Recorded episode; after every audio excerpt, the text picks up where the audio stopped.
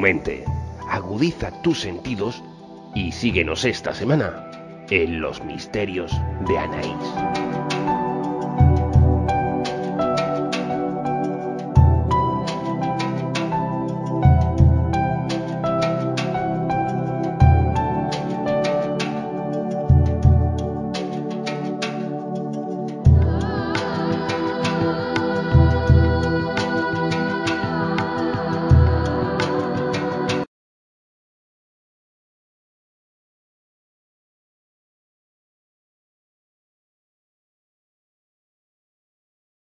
Buenas noches a todos amigos del misterio, estoy encantada de estar una semana más aquí con todos vosotros en los misterios Nanaís.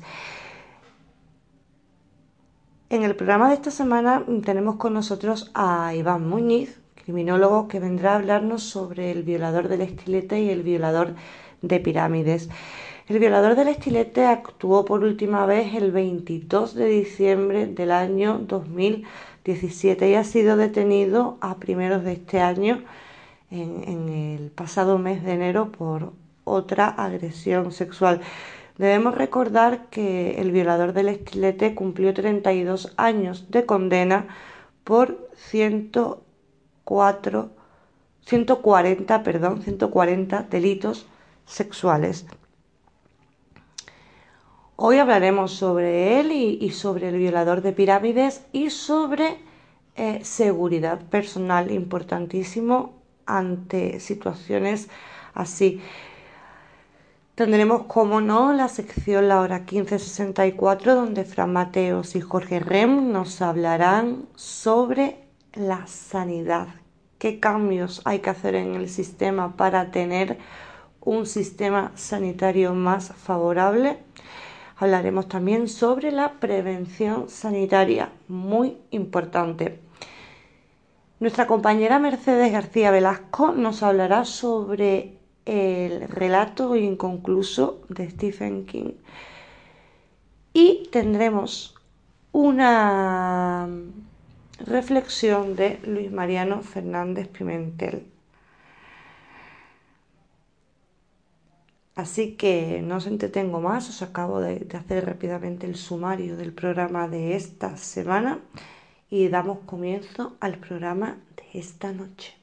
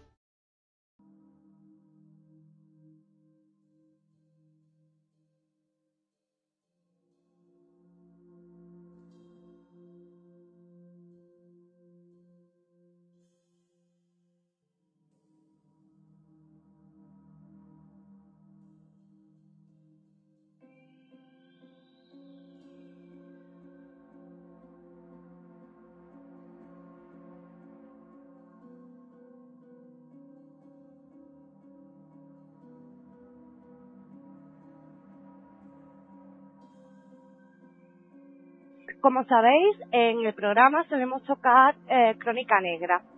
Eh, muchas veces ha venido José Manuel Frías, otras veces eh, ha sido Juan Rada o incluso la, he realizado yo misma. Hemos hablado de, de, asesinos, hemos hablado de ladrones, hemos hablado de criminales en sí. Y esta noche vamos a hablar sobre depredadores sexuales y sobre cómo combatir este tipo de agresiones.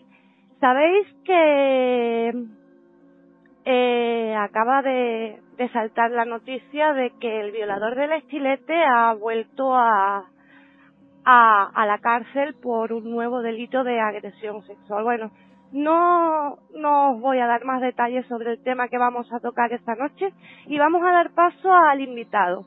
El invitado se llama Iván Muñiz y es criminólogo. Vamos a darle la bienvenida al programa. Buenas noches, Iván. Buenas noches, Anabel, y buenas noches a tus oyentes. Eh, vamos a ver, Iván, tú como criminólogo, eh, cuando se anuló la doctrina Parot y empezaron a salir violadores a la calle, ¿no viste que la sociedad corría un gran peligro porque la mayoría de ellos no se van a reinsertar nunca? Pues sí, yo estoy, estoy de acuerdo con ese peligro, con que es real y el, y el tiempo ha dado la razón. En ese momento ya fuimos muchos, no solamente del, del mundo de la criminología, ni abogados penalistas, ni psicólogos, no, no, mucha gente que había, que conocía los casos de estas personas, sabían perfectamente que iban a volver a, a reincidir. De hecho, en el caso de alguno de ellos, los mismos psicólogos que les atendían en la cárcel lo habían dicho, que esos hombres no, no habían puesto ningún interés en rehabilitarse y quedaron tan peligrosos cuando salieron como cuando entraron. Cuando realizamos algún tipo de crónica negra en el programa, siempre intentamos buscarle al asesino un porqué el justificar lo que son sus crímenes, no buscarle justificación, sino intentarnos meternos en su, en su mente, intentarnos meternos en su psique y el ver si en su infancia tuvo algún trauma que lo marcara de alguna manera eh, para que después se convirtieran en este tipo de, bestias tan salvajes. En el caso de los depredadores sexuales, en el caso de, del, del violador del estilete, eh, él declaró en una de sus entradas en, en la comisaría que había sido víctima de, de un abuso sexual. Eso no, no lo justifica ni lo exime de lo que es el delito que comete. Pero, eh, ¿tú crees que, que, vamos, este tipo de traumas después ellos lo repiten con, con, con mujeres, buscan a, a mujeres para que sean sus víctimas? Pues los expertos, los psiquiatras y los psicólogos están de acuerdo, al menos la mayoría de ellos, en que es así, que en que gran parte, por no decir la, la mayoría o, casi todos, los agresores sexuales han tenido alguna mala experiencia en la infancia, lo cual no quiere decir, como bien, como bien has dicho, que eso sea una justificación de lo que hacen, ni que sea una, una causa que les lleve sin, sin ningún remedio a cometer estos crímenes. Es decir, una persona puede haber tenido una infancia muy difícil y en la vida adulta respetar a los demás. Hay muchísimos casos. Por desgracia, muchos niños que tienen infancias muy difíciles y de esos son muy pocos los que de mayores llegan a ser criminales. Pero sí que es cierto que la mayoría de estos criminales han tenido una infancia más o menos difícil. Bueno, Iván, eh, vamos a dejar el caso de, del violador del esquilete porque él realmente está ahora mismo en, en prisión a espera de, de un juicio y ahora mismo a, a, a Félix lo tenemos controlado.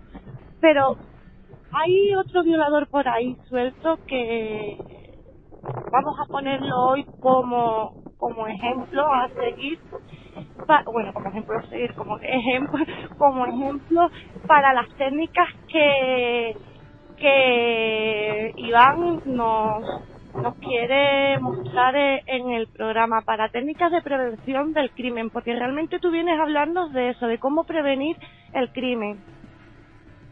Pues sí, esa es, por suerte, es mi especialidad.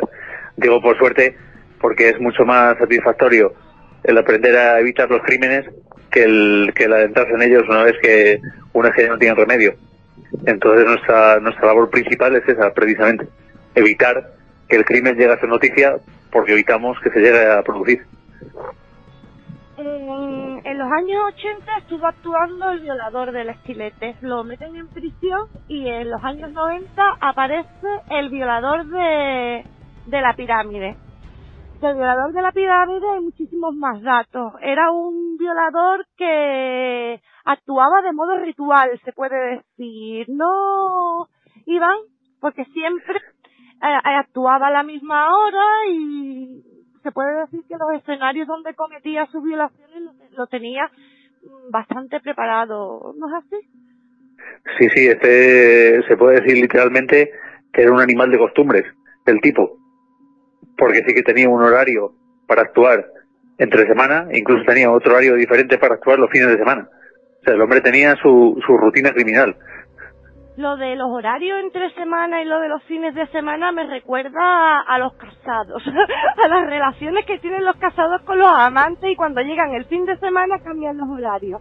Eso podía ser mm, porque a lo mejor la mujer tuviera más tiempo libre en el fin de semana y pudiera controlarlo un poco mejor, ¿no? Por eso cambiaba su rutina a lo mejor en, durante el fin de semana. Día libre, no se trabaja, se está más tiempo en casa. No, no puede ser por eso, Iván. Sí, es muy probable, porque porque este depredador, como otros muchos, llevaba una doble vida. Es decir, él llevaba una vida familiar relativamente normal y era en su tiempo libre cuando cometía las fechorías. Sí, es, algo muy llamativo, que lo- los criminales más atroces suelen tener las vidas más, las vidas públicas eh, más sencillas, más humildes y con una intachable reputación. Es algo que a mí siempre me sorprende. Pues sí, además es algo, fíjate, qué curioso, es algo que, que es muy incómodo para la sociedad, porque siempre es más cómodo pensar que un, que un depredador sexual, que un, que un hombre que se comporta como un monstruo, tiene que ser muy diferente de los demás. Decir, que queremos siempre ver algo en él que lo haga reconocible a primera vista. Queremos que sea un, un bicho que podamos identificar. Pero en el caso de estos hombres, no es así. Sí, son, son personas que en apariencia llevan una vida normal, pero que pueden hacer convivir esa vida, esa normalidad, con una vida criminal atroz, como la de este que tenemos como ejemplo. Por eso después, Iván, eh, crean tanta alarma en la sociedad, ¿no? Cuando se descubre la identidad del autor. Sí, además siempre aquí la prensa hace un, un servicio muy malo, que nos perdonen los, los profesionales de la prensa, pero siempre, por la necesidad de sacar titulares, siempre sale algún titular donde salen los, los vecinos diciendo, pues nunca lo pensamos porque era un hombre de lo más normal, porque era un hombre, lo habrás visto, ¿verdad? Muchas veces. Sí, sí, claro.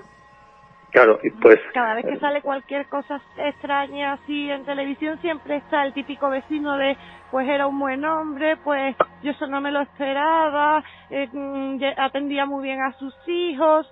Siempre está el típico vecino que lo excusa, que no sé por qué le hacen ese tipo de propaganda. Pues mira, yo la explicación más sencilla que le veo es que a muchísimas personas les encanta aparecer en la prensa. Entonces, hay muchos que necesitan tener ese minuto de gloria de que les pregunten y de salir por televisión contando algo.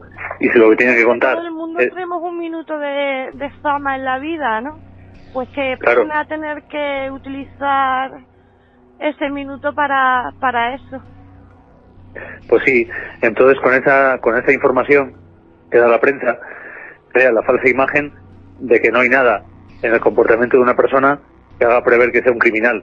Pero es totalmente seguro que en la vida real, para la gente que le conozca de cerca, ese hombre tiene que tener, tiene que tener algún comportamiento extraño y que haga prever su violencia.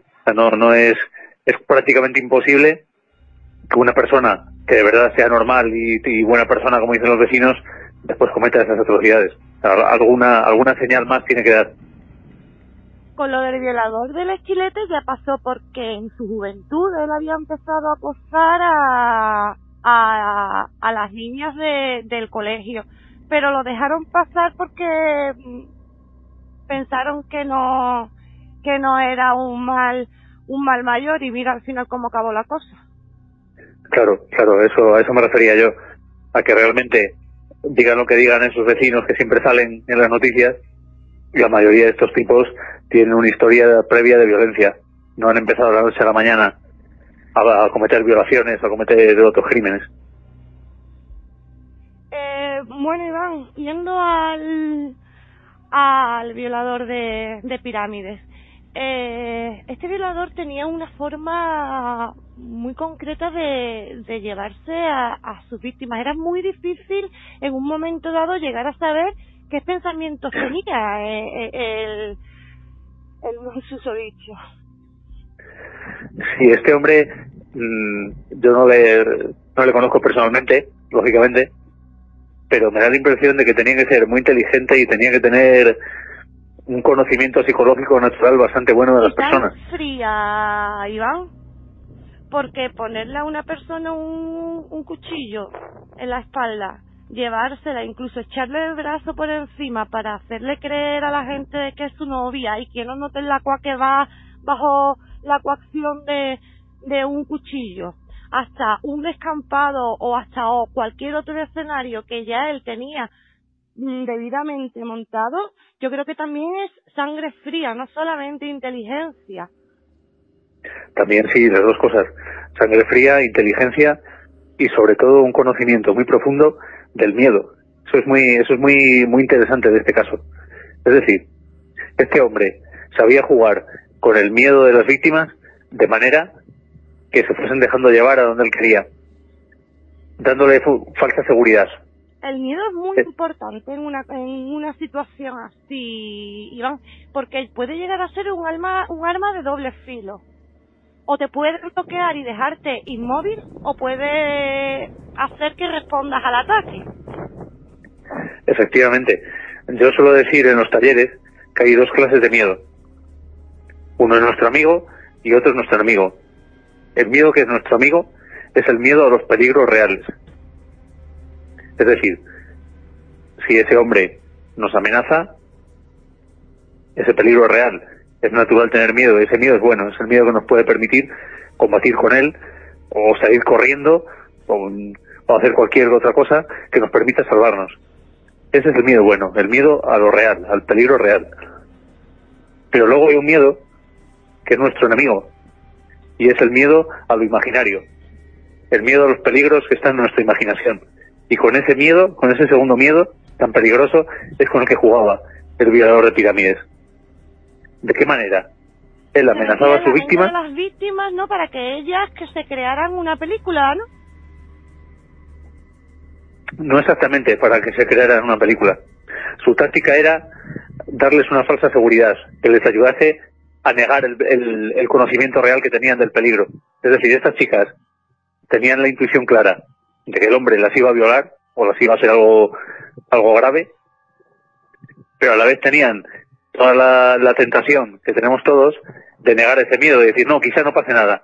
Entonces el hombre jugaba de dos maneras. Por una parte, les provocaba un miedo real con un arma, que habrás, te habrás escuchado, que el hombre llevaba siempre bien fuera una navaja, bien fuera un destornillador, bien fuera llevaba algún objeto punzante con el que amenazar. Sí. Entonces con eso... También creo, Iván, que ellas pensaban que a lo mejor el tipo lo que las iba era a, a robar, las iba a asaltar y que a lo mejor el, el mismo miedo de, de ellas les, les provocaba pensar eso, el negarse, la negación, porque muchas veces la negación... Claro, esa, esa es que Esa es la clave, eso es lo que... que... no creas que te, vayas a, que te vaya a pasar eso, y como no crees que te va a pasar eso, crees que te va a robar simplemente y te va a dejar irte, pues eh, no actúas. Claro, exactamente. Eso que has dicho es, el, es la clave de, de por qué le salían también las, las acciones criminales a este hombre. Porque él provocaba un miedo real con el arma que llevaba y colaboraba con la negación de las víctimas dándole una falsa seguridad. Es decir, le decía, yo te estoy amenazando, esta amenaza real, pero no te preocupes, ven conmigo que te voy a llevar a tal lugar y no va a pasar nada, solo te voy a robar.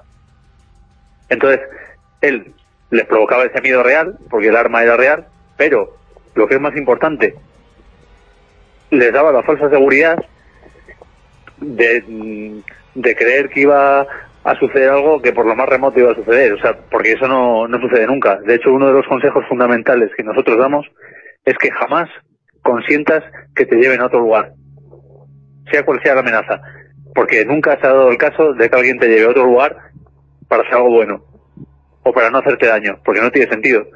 Si ese hombre realmente no quisiera hacerles daño, no necesitaría llevarlas donde no hubiera testigos. Y de hecho, en todas estas víctimas a las que hemos podido escuchar, mm, ellas lo, lo reconocían. O sea, ellas sabían que el hombre les iba a hacer daño. Pero ante esa falsa promesa, pues cedían y, y accedían a ir con él y así sucedió lo que sucedió. Lo Eso es algo que jamás se debe hacer.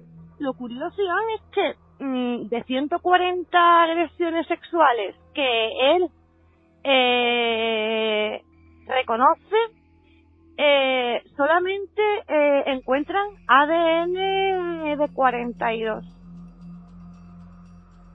¿Qué había pasado? Pues aquí- Que la- las otras no habían presentado la denuncia, eh, que no había dejado muestras de, de semen en, en la vagina de las víctimas o o qué. Pues pueden darse los dos casos. Por desgracia, las cifras que da el Ministerio del Interior de agresiones sexuales son muchísimo más bajas de las cifras reales, porque la mayoría de las víctimas no denuncia. Y es probable que este hombre tuviera muchas más víctimas de agresiones sexuales de una clase o de otra que no le denunciaron. Yo estoy prácticamente seguro de que tuvo muchas más víctimas de las que aparecieron en el juicio. Es que una violación sexual siempre ha sido un poquito tabú. A la víctima a lo mejor ha sentido ver- vergüenza. Vergüenza de ella, la policía, porque siempre las mujeres se, se les ha echado la culpa, ¿sabes? Mira lo que ha pasado con lo de la violación de los Sanfermines, por ejemplo. ¿Sabes? Y muchas Claro. presentan denuncias por vergüenza. Claro, es que el- eso es algo que hay que, que hay que reconocer. En el sistema judicial, al menos en el español, que es el que conocemos, la víctima es la gran, la gran perjudicada y la gran olvidada. El proceso judicial, de principio a fin, es muy duro para las víctimas. Entonces hay ciertos delitos en los que muchas personas prefieren no denunciar con tal de no exponerse al, al sufrimiento añadido que les va a suponer el proceso judicial. y el que se entere la gente, el que la gente opine, el que la gente lo señale con el dedo, porque hoy en día la sociedad es así. Hoy Sí, sí. ha sido así. Efectivamente, aunque por suerte eh, sigue habiendo mujeres valientes, como las víctimas de- del violador de pirámides, que le denunciaron. Incluso una, que fue la que más colaboró para su detención, Susana, que no solo, no solo le denunció, sino que supo reaccionar a tiempo y supo librarse de la agresión. eso Y gracias a ella le cogieron. Eso es muy importante, Iván, el saber reaccionar a tiempo. ¿Cómo podemos eh, saber cuándo es el momento de reaccionar ante una situación así? Pues mira, nosotros siempre decimos que las dos pautas principales para aumentar nuestra seguridad son hacer caso a nuestra intuición cuando nos advierte de que hay un peligro inmediato y escoger de las opciones que tengamos la más segura. Por ejemplo, en el caso de esta víctima, podemos decir afortunada, del violador de pirámides, ella hizo las dos cosas. Siguió estos dos consejos. Cuando tuvo claro, porque su intuición se lo decía claramente, que ese hombre le iba a agredir, le iba a violar o le iba a matar, o más cosas que podría haber sucedido, decidió tomar una acción que fue la acción más segura en ese momento, fue la de intentar eh, forcejear y escapar. Creo que, si no recuerdo mal, escapó de un ascensor. Sí, Escapó. le, le, le dio un porrazo, creo que fue, y, y consiguió salir del ascensor y corriendo hasta la hasta la comisaría, pero antes apuntó el número de la matrícula. Del Sí, sí, la verdad es que fue, fue una acción bastante afortunada, que salió Él- bien para ella. Él eh, mm, se asustó cuando pasó eso y se fue a casa de sus suegros. Eh, Su mujer estaba embarazada por aquellos entonces. Y él se fue a casa de los suegros con la intención de escaparse a Portugal, pero gracias a Dios las fuerzas y las fuerzas de seguridad del Estado lo detuvieron y, y lo pusieron eh, donde tenía que estar. Pues sí, la verdad es que tenemos que estar agradecidos a esa mujer valiente, porque al menos durante unos años este tipo indeseable estuvo apartado de la calle. Años que deberían haber sido mucho más, Iván, porque lo condenaron, creo que era a la friolera cantidad de 514 años, de los que solamente creo que ha cumplido 20. 18 Pues sí, 20 años. sí, sí. Más, más no ha estado en la cárcel porque gracias a, a, a, a la comunidad económica europea y a que nos hayan quitado pues la, la doctrina Parot en la que estos criminales se pudrían hasta el último día de sus vidas entre, entre rejas. Ahí la sociedad eh, nos hemos visto bastante perjudicada porque ¿qué hacer ante un criminal así? Él ya ha cumplido su su no me va a salir la palabra, hombre, ahora.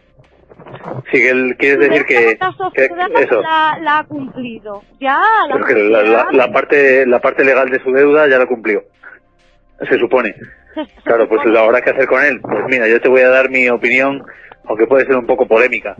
Lo primero, sobre la anulación de la doctrina Parot, que mencionabas antes, mm, yo, mi opinión personal, no quiero comprometer a nadie con ella, es que el gobierno de España aplicó esa eliminación porque le dio la gana. Yo estoy seguro de que si hubiera querido, no lo hubiera aplicado. Yo creo que lo aplicó Hombre, por un puro interés político. Claro. muchos terroristas también a la calle, porque no solamente han salido violadores, han salido también muchos, muchos, muchos terroristas.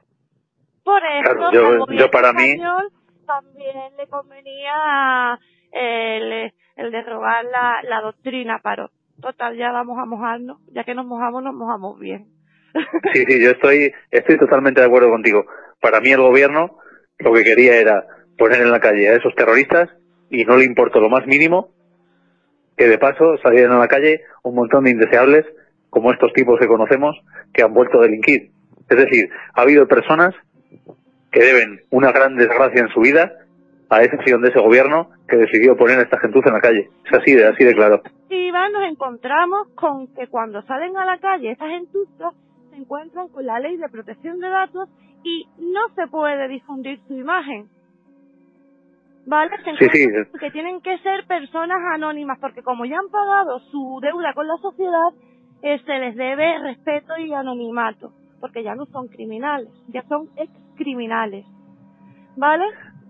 Y encima Sí, sí, así la es. gente tiene que vivir con el miedo porque no sabe ni siquiera ni cómo es su cara. Vamos, en, en Pirámides, cuando, eh, cuando el violador de Pirámides salió a la calle hace un año, que no hace más, ¿vale? Espero que no el, eh, la actuación de la, del violador del estilete no le encienda la bombilla a este alumbrado también, porque bueno, de esta gente cualquier cosa se puede esperar. Pero eh, en el pueblo, cuando él iba a volver al pueblo materno cuando salió de prisión, los vecinos estaban muy asustados porque eh, tenían un retrato robot, claro, de, y una foto de él, pero de cuando él había entrado en la cárcel. Claro, claro, durante 20 años tú cambias, tu cuerpo cambia, tu cara cambia. Y Claro. eh, salió en un, en un programa que tú me pasaste, eh, un, salió la noticia de que en el mismo pueblo se pasaban la gente que, que tenía la foto actual de él, se la pasaban por grupos de WhatsApp. Eso es penoso. Pues sí, Porque pero creo recordar solamente está en alerta el pueblo. Y el pueblo a lo mejor que tiene eh, 500, 800, 1000, 2000, 3000 habitantes, pero él puede salir perfectamente del pueblo y nadie sabe cómo es, cómo tiene ese hombre la cara. Y sigue siendo un peligro. Sí, sí, es así. Aunque creo recordar que este hombre dio alguna entrevista, incluso, Sí, después de salir de la cárcel. Diciendo, diciendo que estaba arrepentido. Sí, sí, sí. Así fue. Mm, Yo, otra vez, esta es mi opinión personal, yo creo que tipos como este no son recuperables. Yo creo que este hombre sigue siendo peligroso. Y yo también. No deberían de volver a cambiar las leyes, ante violadores, asesinos, eh, pues, no sé. Bueno, Te yo, encuentras con, con cada caso que dices tú, eh, vamos a ver, aquí, aquí porque qué pena que no hay oh, cadena perpetua o pena de muerte. Pena de muerte no porque eh, una vez que le quitan la vida se acaba el sufrimiento. Yo abogo más por por la cadena perpetua. Pero vamos, es algo que aquí en España, eh, no sé, deberíamos de empezar a plantearnos eh, pedir una reforma de, del Código Civil y de la Ley de Enjuiciamiento Criminal. Pues yo estoy de acuerdo contigo. Yo creo que una persona que es peligrosa para los demás, que ha delinquido tan gravemente como han delinquido estos tipos, y que sabemos que hay muchas probabilidades de que vuelvan a delinquir, porque muchos no están arrepentidos ni, ni, ni por asomo, deberían estar apartados de por vida de la sociedad y a ser posible siendo productivos y haciendo algo útil en el tiempo en el que estén encerrados. Esa es mi, mi opinión. Iván, salen de la cárcel y salen con una prestación por desempleo, con un sueldo. Vale, sí, que es para su reinserción social, pero ¿por qué no los ponen a trabajar de 8 a 3 y ya por lo menos saben dónde están ese número de horas al día? Y dice, bueno, aunque sea de 8 a 3, pero lo tengo controlado y sé dónde va todos los días y dónde lo puedo encontrar si algún día comete alguna fechoría. Claro, pero para hacer esto mm, tenía que cumplirse un requisito que no se cumple. Y es que las administraciones y los gobernantes deberían tener entre sus preocupaciones, en lo más alto, la preocupación por la seguridad de sus ciudadanos. Pero eso la realidad nos dice que, es, que no es así. Es precisamente al contrario. O sea, lo tienen que, ni siquiera, iba a decir que lo tenían como la última preocupación, pero no, me voy a, sincerar del todo y te voy a decir que creo que no les preocupa ni mucho ni poco. O sea, nuestra seguridad no está entre sus preocupaciones. Porque la seguridad eh, personal es algo que se debería impartir en, colegios de primaria y de educación secundaria. Es algo que todos deberíamos de tener al alcance de nuestra mano desde que somos pequeños, porque nos pueden intentar secuestrar, nos pueden intentar violar, robar, que no el crimen no simplemente es coger y matar. Hay muchas formas de cometer un crimen. Claro, sí, sí, es decir, y tanto que lo primero que nos deberían enseñar es que los principales responsables de nuestra seguridad y los interesados de verdad en ella somos nosotros mismos. Nosotros, tú fíjate, somos, desde que nacemos hasta que, morimos, ¿quién es la única persona que está con nosotros todo el tiempo? Nosotros mismos. O sea, somos los únicos que tenemos la capacidad de cuidar de nosotros mismos en cada momento de nuestra vida. No hay nadie que pueda estar detrás de nosotros cuidándonos. Por eso, a la mayoría de las personas, como esta educación que dices no existe, la educación para la seguridad propia, viven engañadas constantemente. Viven creyendo que su seguridad va a depender de la policía, de los jueces, del gobierno, de sus amigos, de, su marido. De Eso, eso es una fantasía. La única persona capaz de velar por nuestra seguridad somos nosotros mismos. Eh, Iván, eh, tú realizas talleres de defensa personal, ¿verdad? Nosotros los llamamos talleres de seguridad personal, porque no solamente incluyen defensa personal, que es muy importante, el saber protegerse físicamente es fundamental, tanto, tanto para que nosotros nos sintamos seguros como para poder usar esos conocimientos llegado el caso. Pero nosotros queremos que, que el conocimiento sea más completo. Entonces, enseñamos tres cosas. Enseñamos defensa personal, como bien dices, con técnicas muy sencillas y muy eficaces para hacer daño a alguien si es necesario, pero también enseñamos otras habilidades que son tan necesarias como esa o más. Por ejemplo, la capacidad de comunicarse, efectivamente, comunicarse con alguien verbalmente y no verbalmente para evitar la violencia, que es fundamental, porque eso no solamente nos evita peligros físicos o peligros criminales, sino que nos evita muchas situaciones complicadas en la vida, problemas con personas que no querríamos tener, discusiones que pueden llegar a ser más peligrosas que una simple discusión. En fin, es una habilidad muy importante. Y también aprendemos, que es importantísimo y es la clave de todo, a confiar en nuestra intuición y en nuestra atención, a saber identificar cuando hay un peligro cerca de nosotros y a tomar la respuesta adecuada ante él. Con esas tres habilidades, el saber prevenir, saber comunicarse y saber rebajar la violencia de las situaciones y saber defenderse físicamente si es necesario, una persona gana muchísimo en seguridad y las probabilidades de que sea víctima de un crimen bajan muchísimo. O sea, si todas las personas aprendieran esto, estas tres cosas tan sencillas, la vida de un criminal se volvería mucho más difícil. Y yo estoy seguro de que el crimen se reduciría a unas cifras muchísimo más bajas de las que sufrimos ahora.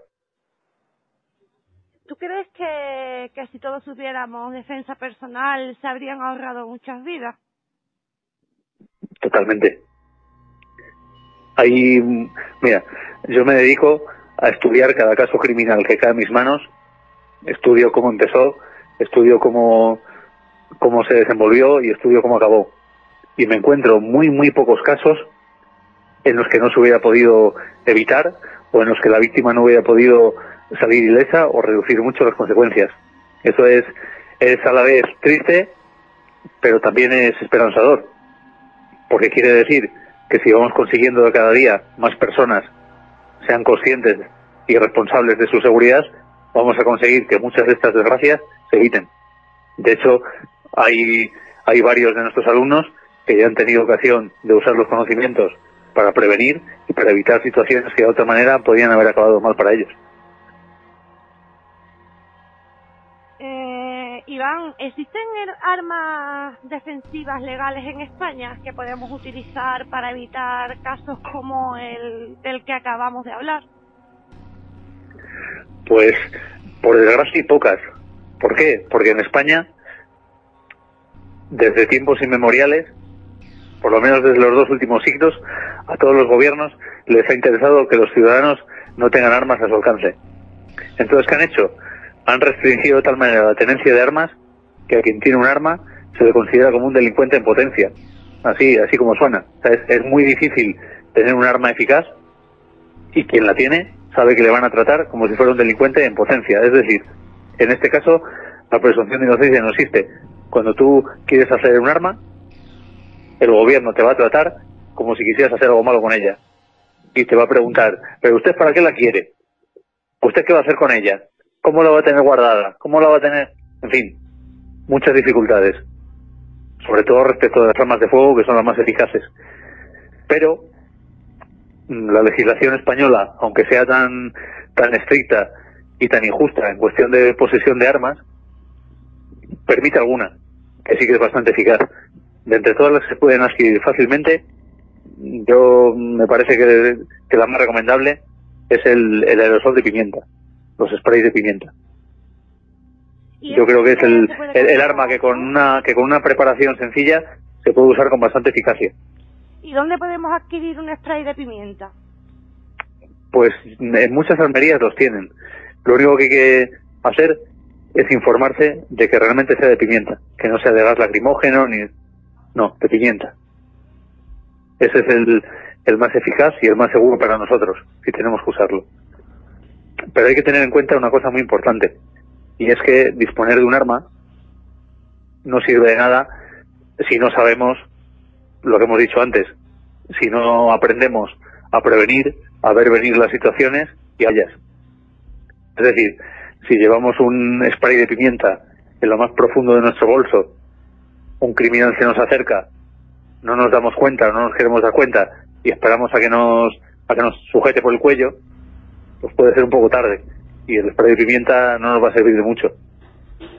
Pero es un es un refuerzo a la prevención que tenemos que tener.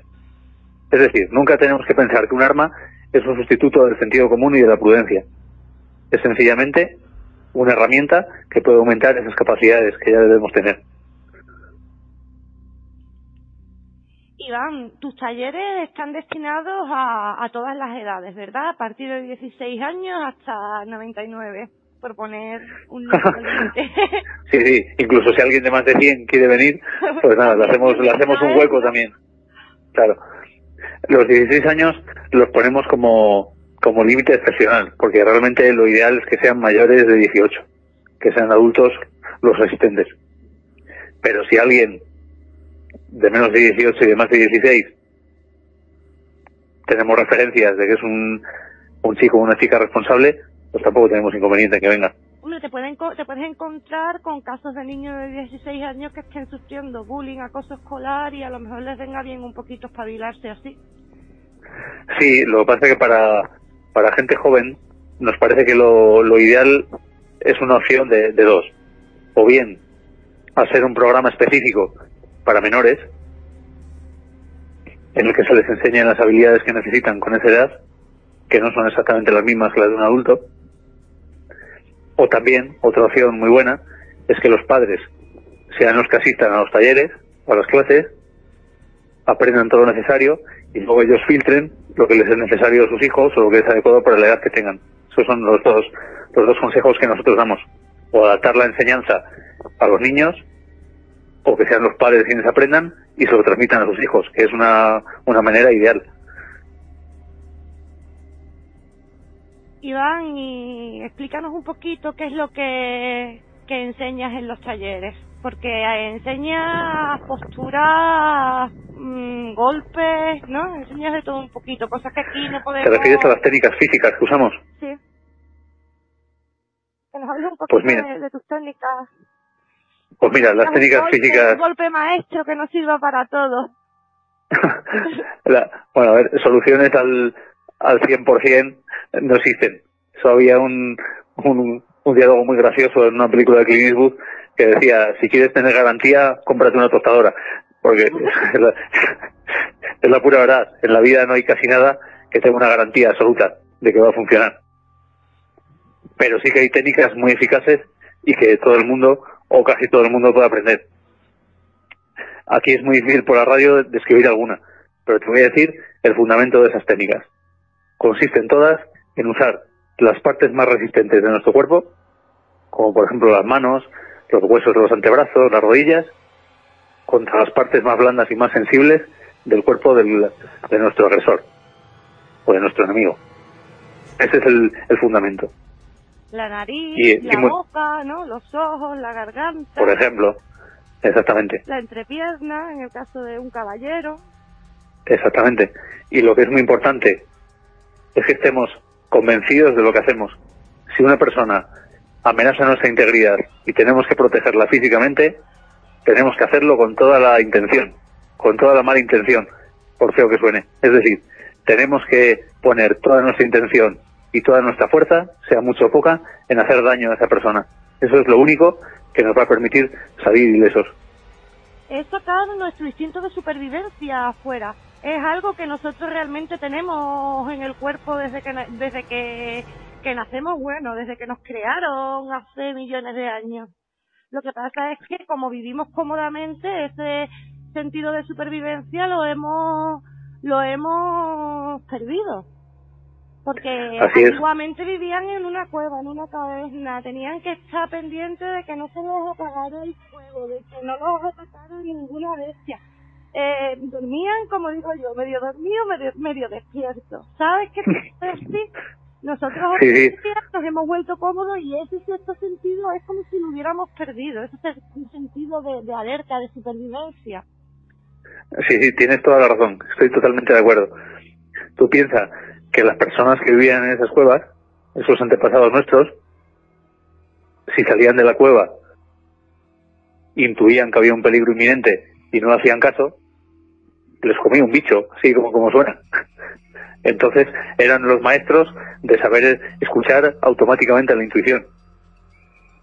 Una, una persona de un antepasado nuestro, de los que vivían en las cavernas, salía al campo, oía un, una señal, un ruido ligero que le sonaba a ser la pisada de un león, inmediatamente tomaba una acción para protegerse. No se le ocurría jamás decir, decir, "Mm, eso suena como un león, ahora asoma, parece un león, pero, pero seguro que no me va a hacer nada. Eso, esa forma de pensar es propia de, de- de nuestra vida domesticada. Un antepasado nuestro jamás lo hubiera tenido. Ellos cuando veían un peligro respondían inmediatamente. Y eso es lo que nosotros tenemos que volver a aprender para vivir seguros. En cuanto nuestra intuición nos dice claramente que hay un peligro, a hacerle caso y a responder inmediatamente. Como la chica que se salvó del violador de pirámides.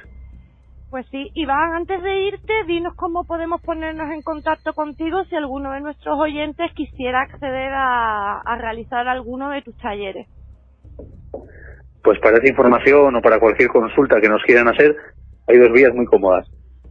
Una es a través de Facebook, en el que pueden buscarme por mi nombre y mis apellidos, que son Iván Muñiz Redondo.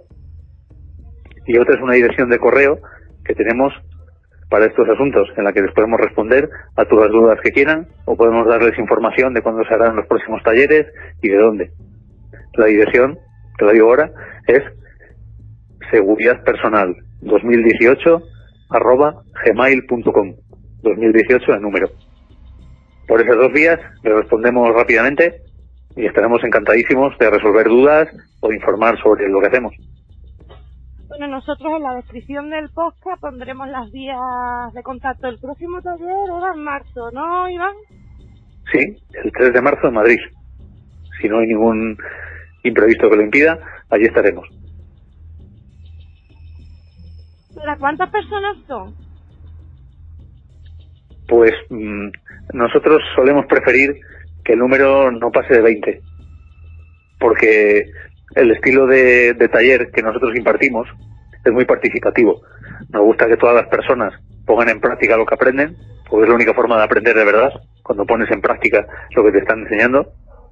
Y también nos gusta que cada uno se sienta libre de contar sus experiencias, porque es importantísimo. No te puedes imaginar cuando las personas cogen confianza la cantidad de experiencias que te pueden contar sobre su seguridad que son útiles para los demás. Entonces, para poder contar experiencias personales con la confianza que se necesita, es bueno que no haya demasiadas personas. Por eso solemos poner ese límite de 20, porque es un grupo relativamente pequeño en el que te puedes soltar y contar tus experiencias de los demás.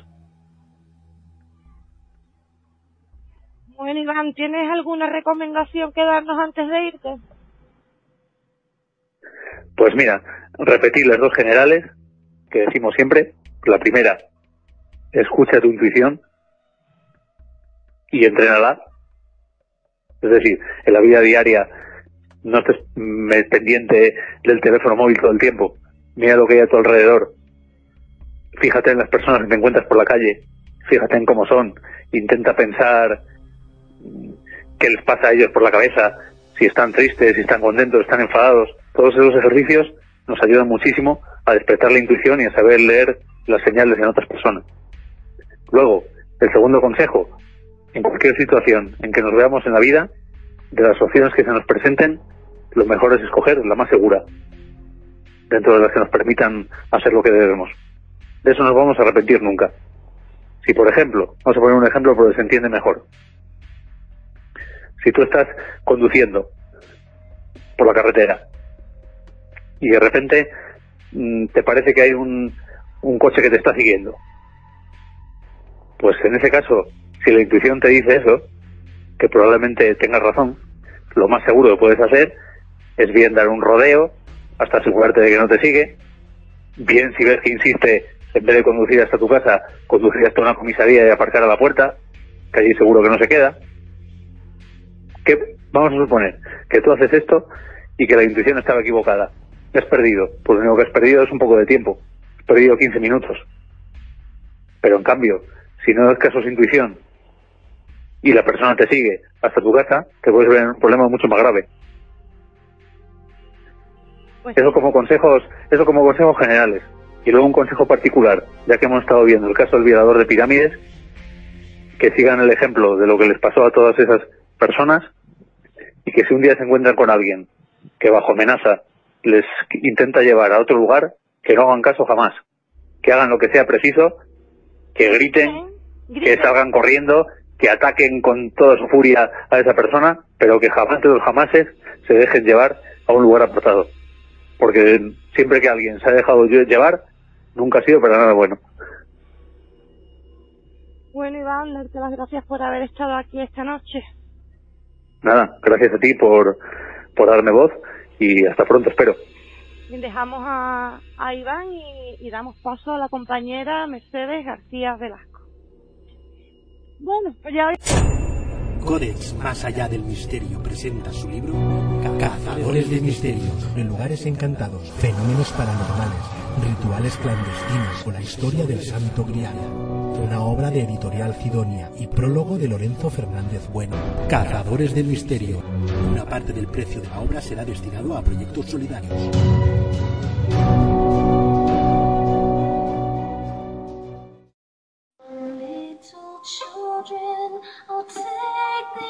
Detrás de la pared. Observa las paredes de tu habitación. Puede que ahora esté escondida tras ellas jugando contigo. Tropiezas con algo, pero no sabes por qué te has caído al suelo. Yo me río. Hacía mucho tiempo que la casa estaba deshabitada, hasta que llegaste tú. Ahora juego contigo, aunque no lo sepas.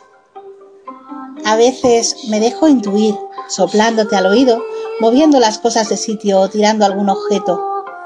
También me gusta abrir las puertas y encender las luces. Es divertido. Tengo tanto tiempo que invento nuevas travesuras en las que tú muchas veces eres el protagonista, aunque no lo sepas. Los vivos sois muy vulnerables y enseguida buscáis una lógica a todo. Se me olvidaría cerrar la puerta, olvidaría lo que he perdido en alguna parte, o estaría mal colocado lo que se ha caído. ¿Seguro que no apague la luz? en fin, yo sigo aquí, no sé irme. Nunca me enseñaron cómo hacerlo. Una vez vi una luz. Me llamaba, pero me dio miedo y me quedé en casa quieta, muy quieta. Ahora solo me quedas tú y mis juegos. ¿Quieres jugar conmigo?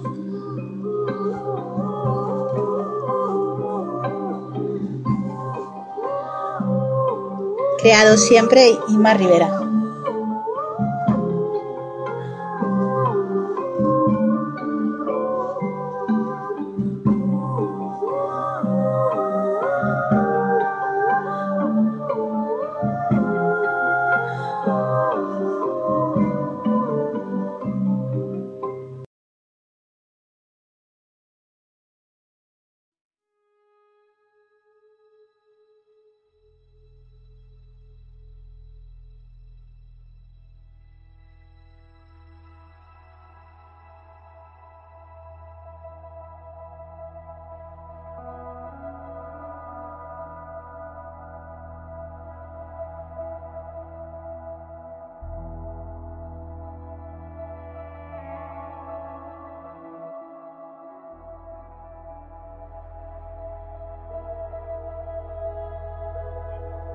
Tras Iván Muñiz, eh, con el que hemos hablado de, agresores sexuales, de, depredadores sexuales y del violador del estilete y del violador de pirámides, vamos a dar paso a la sección paranormal del programa, la sección de Murcia Paranormal. Y para ello tenemos con nosotros esta noche a la compañera Mercedes García Velasco. Buenas noches, Mercedes. Muy buenas noches. Eh, la semana pasada, antes, antes de terminar el programa, nos dijiste que hoy nos ibas a hablar sobre Stephen King, sobre una obra que Stephen no, no llegó a, completar. He estado leyendo un artículo que has publicado en tu blog y, y, me ha resultado bastante curioso de que hay otros autores que murieron dejando obras a, a medias y, algún personaje los ha terminado de, escribir y la gente compra los libros pensando que el autor es el autor emérito cuando realmente el autor emérito solamente escribió una parte de la obra. Sí, efectivamente, eh, son muchas las obras, desde, desde los crafts hasta escritores modernos, que bueno, pues eh, bien porque han muerto y no han podido continuar el relato o la novela que estaban escribiendo, o incluso algunos artistas pues de simplemente que comienzan, tienen una idea genial, comienzan a escribirla, pero por el, en el proceso creativo pues se encuentran con diversas trabas y no consiguen finalizar eh, esos relatos. Eh, la verdad es, es una pena, es, una pena que muchos de esos relatos hayan quedado inconclusos, pero bueno, mm, también tenemos que decir que, por ejemplo, eh, esto le pasa a los cracks, que murió muy joven, murió a los 46, y bueno, pero hubieron otros escritores como un tal Auguste Derlet, un escritor y además que era dueño de una editorial, que bueno, se, se apoderó de uno de estos relatos inconclusos de Lovecraft, el maestro, de uno en concreto que se llamaba El que en el umbral, que era un relatico corto y bueno, pues la verdad es que este hombre pues terminó el relato con la idea del maestro y lo publicó eh, a nombre de los dos. También hubieron otros, pues por ejemplo el reconocido Michael Crichton, que todo el mundo recordará por Jurassic Park, y bueno, pues él pues eh, terminó su obra, eh, pues gracias a Richard Preston que le dio pues eso, le dio la pluma para terminar esa obra.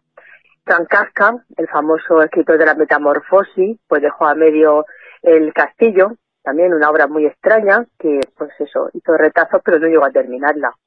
Eh, Albert Camus, por ejemplo, El primer hombre, también, que la dejó a medios, Saramago y sus alabardas, Dickens, el famoso maestro del terror, y El misterio de Edwin Drood. En fin, tenemos a muchísimos eh, artistas y escritores que no han podido terminar, pues porque digo, porque murieron, les sorprendió la muerte y no pudieron terminar. También eh, tenemos al gran maestro del que estamos hablando esta noche, que es Stephen King, el maestro del terror, de las pesadillas modernas. Y este hombre, pues bueno, eh, siempre que ha tenido una idea, eh, él la ha guardado con llave, aunque algunas veces lo ha, lo ha intentado tirar de la papelera.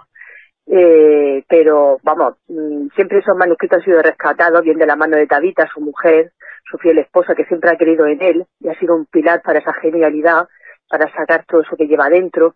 Y, y bueno, tengo que decir que hay un relato de ese maestro que no pudo no pudo terminar porque la idea era genial, ¿no? El y curiosamente lo que hablaba de Tabita en el relato de su esposa.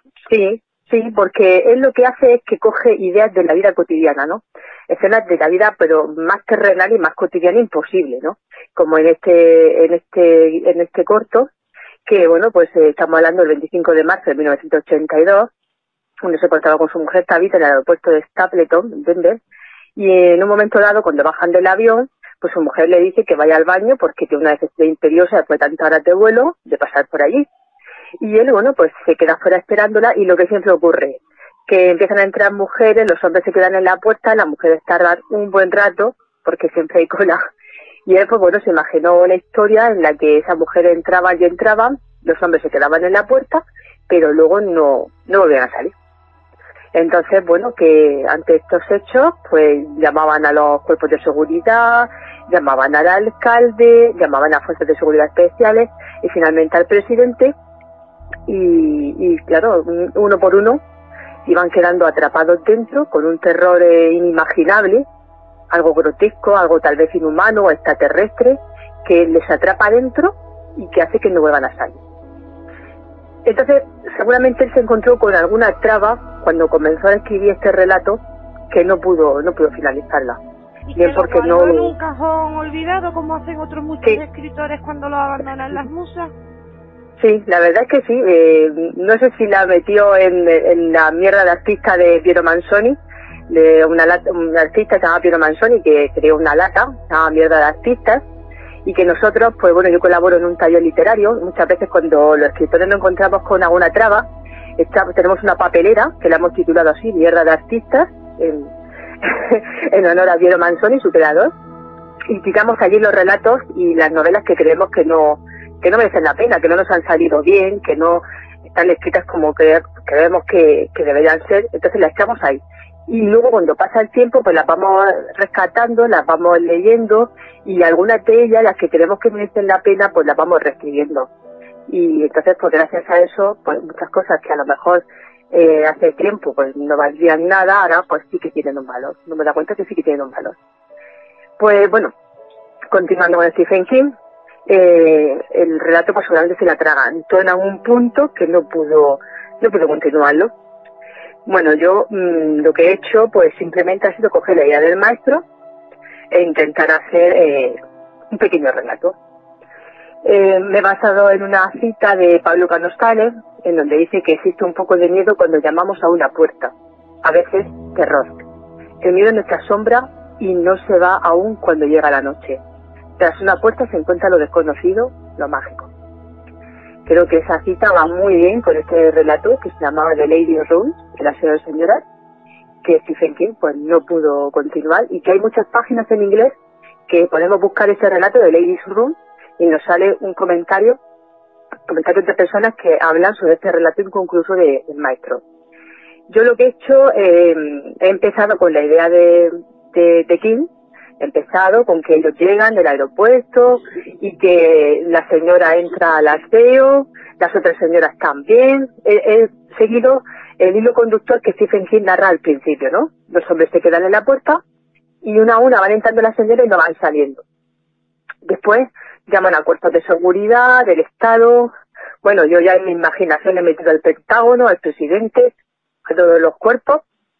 y bueno, finalmente pues no, no, no salí ninguno, hasta que al final pues bueno, el presidente pues es el último que entra y se enfrenta a ese terror detrás de esa puerta donde Stephen King le encanta poner esos payasos y esos seres horrendos, eh, que muchos son extraterrestres o de otras procedencias, y, y bueno, he intentado entablar un diálogo con ese ser, con esta criatura horrenda, eh, que ya te digo, me ha recordado mucho al payaso de It.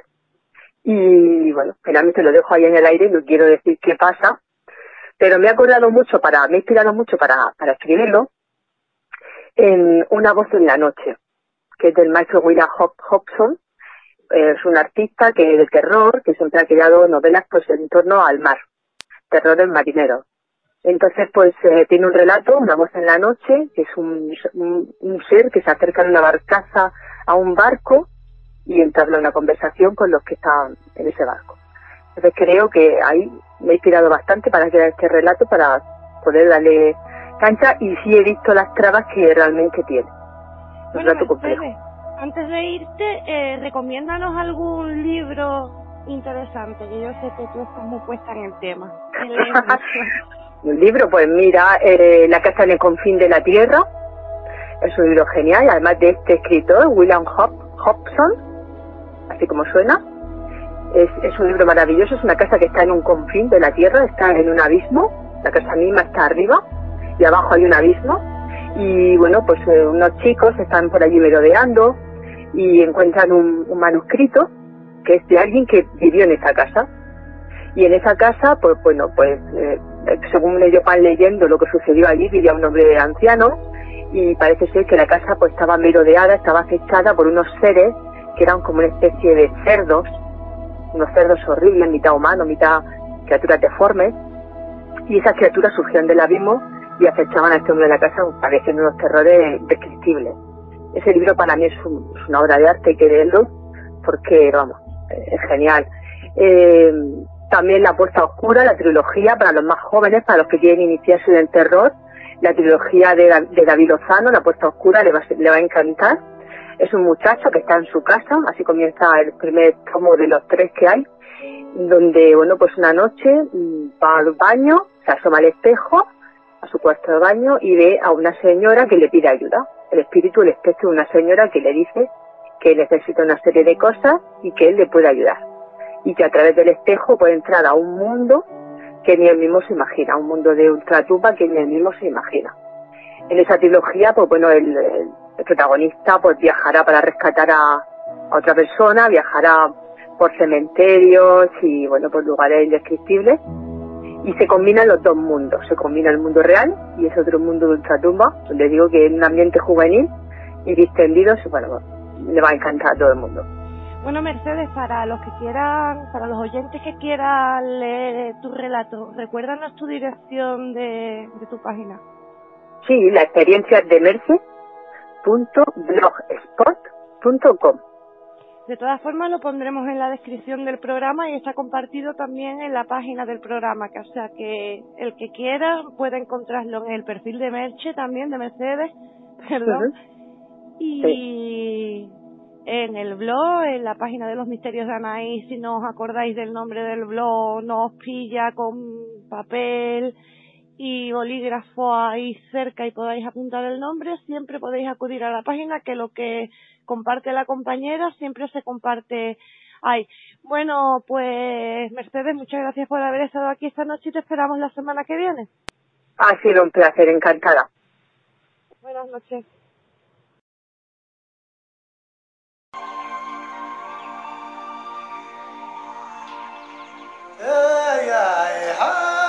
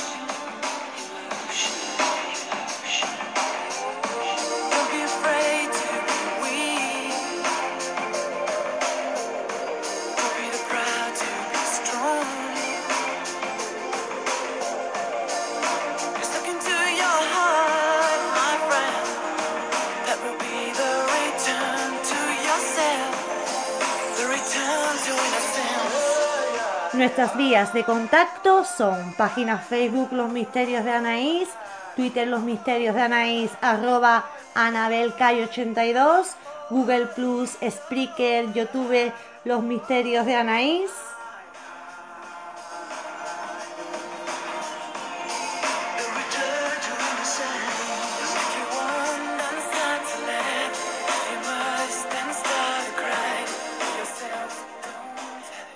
Además, siempre podéis encontrarme en mi blog anareyesitewordpress.com.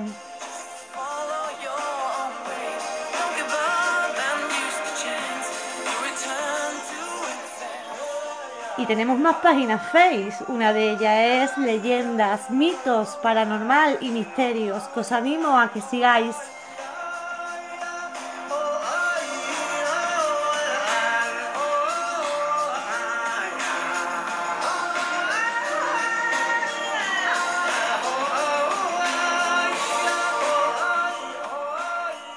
Además, tenemos muchos grupos. Tenemos Conspiraciones 3.0, Los Misterios de Anaís en mayúsculas, que es más grande. Los Misterios de Anaís en minúscula, que es más pequeño. Tenemos Despertar Conciencia. Tenemos Expedientes Misterios. Tenemos leyendas, misterios y leyendas del mundo. Leyendas y misterios del mundo. ¿Os parece poco?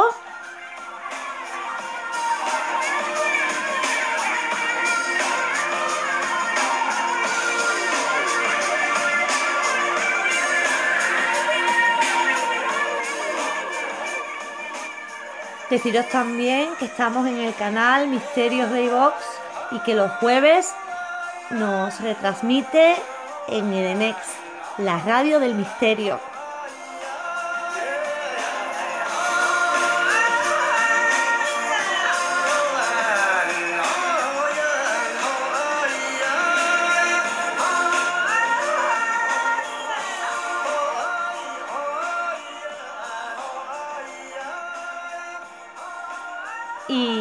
Jueves me podéis escuchar en mi sección de leyendas históricas en el programa Ciencia Más Allá de Radio Cantillana, en el 107.7.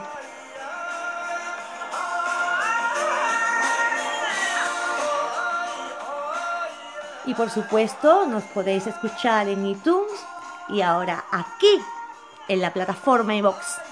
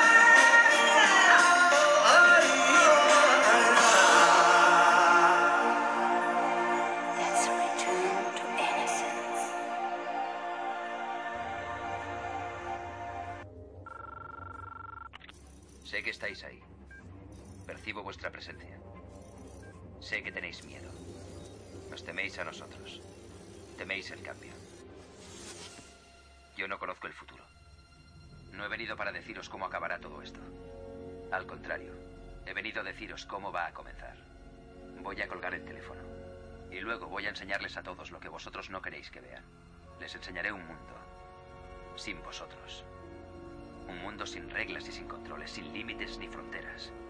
Un mundo donde cualquier cosa sea posible. Lo que hagamos después es una decisión que dejo en vuestras manos.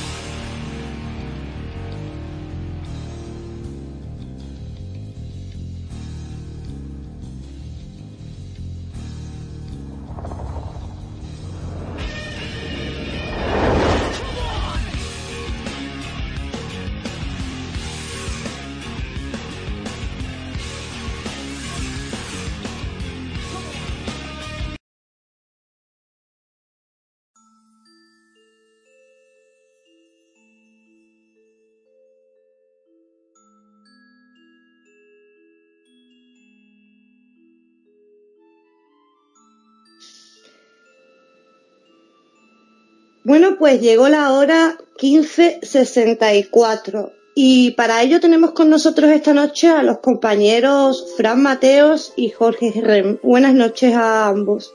Hola, buenas noches Anabel. Buenas noches Jorge. Buenas noches Anabel, buenas noches Fran. Buenas, noches, a todos.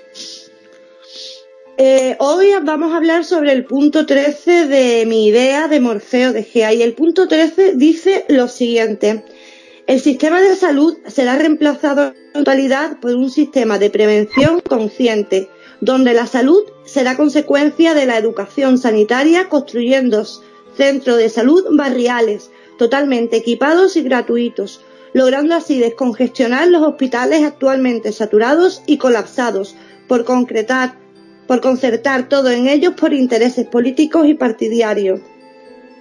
Bueno, Fran, Hoy vamos a hablar un poquito de salud. Hoy toca la salud. Hoy toca la salud. La semana pasada fue la educación y hoy la salud. Eh, ¿Qué cambios habría que, que meter en el sistema para conseguir lo que Morfeo pide en el punto 13? Bueno, para empezar hay que dejar algo muy claro. El, sistema de salud en el que estamos viviendo hoy por hoy es un sistema de salud basado en el remedio. El sistema de salud que nosotros proponemos es un sistema de salud basado en la prevención.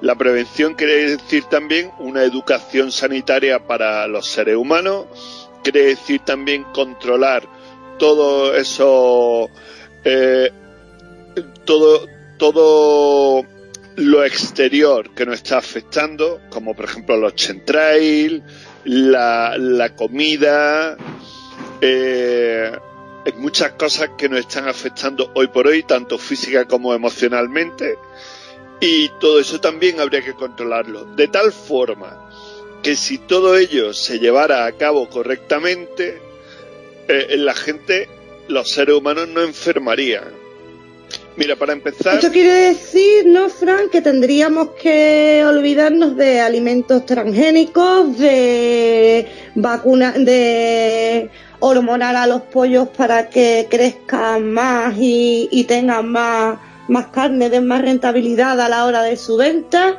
Eh, toda la manipulación alimenticia que están llevando a cabo hasta el día de hoy. Sí, todo, eso tendría que acabar. Claro, todo lo que es el Codex Alimentarius, el Codex Alimentarius sale de la OMS y de la FAO. Fíjate que dos organizaciones, ¿vale? La Organización Mundial de la Salud y la FAO que se encarga de la alimentación. Curiosamente, esas dos organizaciones auspiciadas por la ONU se, se ponen a decidir que todos los productos que nosotros vamos a consumir tienen que ser tratados con químicos. ¿Pero por qué? Pues entre otras cosas porque detrás de esos químicos hay una empresa muy grande que se llama Monsanto y otra que adquirió Monsanto que se llama Bayer, que queda ahí oculta, pero que es una farmacéutica. Es decir, todo, como bien dice siempre Jorge, es un negocio y negocio desde las más altas estancias, ¿vale? Por eso la OMS no se dedica a cuidar la salud de los seres humanos, sino todo lo contrario. Por eso los protocolos de salud que hay hoy por hoy en los hospitales están creados para, están hechos para crear enfermos crónicos y no para sanar a los enfermos realmente. De tal forma que cuando eh, uno empieza tomando un determinado refresco, ese refresco le va a producir unos determinados eh, síntomas y esos síntomas van a acabar con el paciente en el hospital y recibiendo la medicina de la farmacéutica, del laboratorio farmacéutico, que curiosamente es de los mismos dueños del refresco que se tomó todo está enlazado, todo está casado. Como siempre decimos, nada tiene que ver, o sea, todo tiene que ver con todo y a nosotros nos hacen pensar que nada tiene que ver con nada. Hoy en día, Fran, si te pones a mirar lo que son los ingredientes de casi todos los productos elaborados que compramos en el supermercado, para todo se utiliza el azúcar y la leche y las trazas de frutos secos. Eh, algo que eh, está provocando muchísimas alergias en la, en la población. Claro, entre otras cosas porque el cuerpo humano ya está reaccionando ante todo eso. El ADN actual es distinto al ADN de hace 50 años. Y antes se podía comer todo eso y no nos enterábamos y ahora los niños ya nacen con alergia a esos productos porque directamente el cuerpo humano ya no los acepta. ¿Qué ocurre? Pues que ellos tienen mil métodos para camuflar sabores, para camuflar síntomas y hacernos pensar que lo que estamos tomando es sano, es súper guay y nos vamos a hacer súper fuertes. Por ejemplo, Realmente las personas que tengan intolerancia a la lactosa, al gluten, tienen que mirar muy, muy, muy bien todos los alimentos, porque hasta incluso las carnes envasadas que vienen en los supermercados envasadas al vacío, muchas de ellas contienen lactosa. Claro, pero si es que mm, volvemos a lo mismo. Tenemos un sistema eh, de salud que se vendió ya hace mucho tiempo a las multinacionales, con lo cual primero está crear pacientes, crear enfermos. Es tan simple que, que, eh, que cae por su propio peso. A ver, si yo soy eh, carpintero y no tengo clientes, ¿qué hago? Pues tendré que crearme clientes. Si soy médico y no tengo pacientes porque todos están sanos, ¿qué tengo que hacer? Pues crearme pacientes. Y la única forma de crearme pacientes es enfermarlo. Todo lo que pone en un prospecto de, un medicamento que pone efectos secundarios, no son efectos secundarios. Esto pasa como con, la, con las actualizaciones de la informática. Las actualizaciones son fallos de los ordenadores y te las venden como que te lo están actualizando. Pues esto igual. Mira, Fran, tú sabes que yo soy una persona que duermo mal, poco y mal. Eh, Bueno, pues fui al médico, me manda unas pastillas. Cuando abro la caja de pastillas, me dijo él, tú tómatela estando en la cama. No te la vayas a tomar estando dando vueltas por la casa. Te la tomas que en 10 minutos te vas a quedar dormida. Bueno, cojo el primer día, abro la caja, leo el prospecto, un prospecto, pero era más de un folio de A4, súper grande el prospecto. Una de las contraindicaciones que tenía el prospecto era que te podías levantar de noche, podías hacer cualquier cosa, podías, te decía que podías eh, escribir un mensaje, te decía que podías incluso coger el coche y conducir y no acordarte a la mañana siguiente de nada. Bueno, yo aún así me tomé la pastilla, ¿vale? Yo no he sentido una sensación más mala en la vida. Es como si, como si se te parara lo que es, eh, como si el cerebro en un momento do- determinado dejara de funcionar y tú ya no te despiertas hasta el día siguiente. Y con la ansiedad de, no, de haber leído el prospecto la noche anterior y no saber si tú durante la noche has hecho algún tipo de barbaridad, porque tú dime. Te ponen eso como efecto secundario. ¿Y a ti quién te asegura que es? Porque mira, si te montas tú en el coche y te matas, tú eres el que te has tomado la pastilla. Pero ¿y si te montas en el coche y montas a tus hijos con ellos en el, en- contigo en el coche? O si, o si vas tú solo, sin tus hijos, vas tú solo y te matas a alguien tú en vez de matarte tú.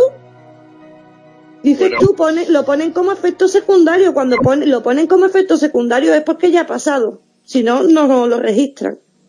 Claro, además te lo ponen como efecto secundario porque es una enfermedad que te puede quedar ya para el resto de tu vida. Entonces, Vamos, dije una y no más, Santo Tomás, qué miedo Claro. pasé cuando me desperté por la mañana siguiente, una ansiedad, un malestar en el cuerpo, digo, qué sensación más mala la de quedarme dormida con esa pastilla. claro, y estamos viviendo ante un sistema sanitario que ya está llegando a tal grado que te sacan la, la enfermedad a ellos, te crean ellos la enfermedad a gusto de la pastilla que ya han creado. Es decir, ellos ya crea- han creado la pastilla y entonces después te sacan la enfermedad para que vaya acorde con la pastilla. Es decir, un puro negocio, así de claro. Mira, un niño cuando nace tiene el 99% del sistema inmunológico perfecto. 99% del sistema inmunológico perfecto. Pero a los tres meses ya lleva unas pocas vacunas puestas. Y durante los tres primeros años, un chorrón de vacunas puestas. Bien, cuando ese niño llega a los 25 años, su sistema inmunológico ya ha decaído como mínimo un 40%, 30-40%. Cuando llegamos a, a, mayores, nuestro sistema inmunológico ya es un churro migado y por eso los mayores van con un saco de pastillas detrás o delante. Y cada vez que se van de viaje necesitan una maleta para las pastillas. Entonces, ¿Cómo? ¿Cómo, se come esto? Si nacemos perfectos, ¿cómo es posible que cuando lleguemos a un determinado tiempo estemos como, como estamos?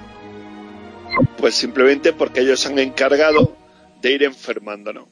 Hubo una persona, y esto os, va a sonar fuerte, pero lo creo, hubo un hombre muy sabio, un ser humano, que en su momento mm, me dijo, el cuerpo del ser humano, el avatar, está preparado para aguantar 250-300 años. Pero la medicina actual te están vendiendo que vivir 84 años es un gran logro, porque se han inventado que en la edad media la gente moría como chinche antes de los 15, de los 20 años. Algún día hablaremos de la verdad de la Edad Media y de lo que realmente estaba pasando en el mundo en aquel entonces. Pero no me creo absolutamente nada de lo que me digan estos psicópatas de la historia. Por eso además, haremos revisionismo histórico. Dime. Además, Fran, cuando hablamos de, de medicina, eh, a todos nos viene el arquetipo del médico con la bata blanca y después la recetita, la farmacia, todo, todo el conjunto ese. Pero también hay otro tipo de medicinas alternativas que, que van muchísimo mejor y no hacen tanto daño para, para el organismo. Y eso eh, hoy en día prácticamente está pues eh, descartado por la por lo que es, la misma ciencia. Es más fácil. El gobierno corporativo de cada país vendido a las multinacionales farmacéuticas están prohibiendo toda la medicina alternativa. Así de claro. Se está prohibiendo la medicina alternativa. Se están prohibiendo sistemas de curación naturales por meter, por ejemplo, un paciente de cáncer quimioterapia o radioterapia.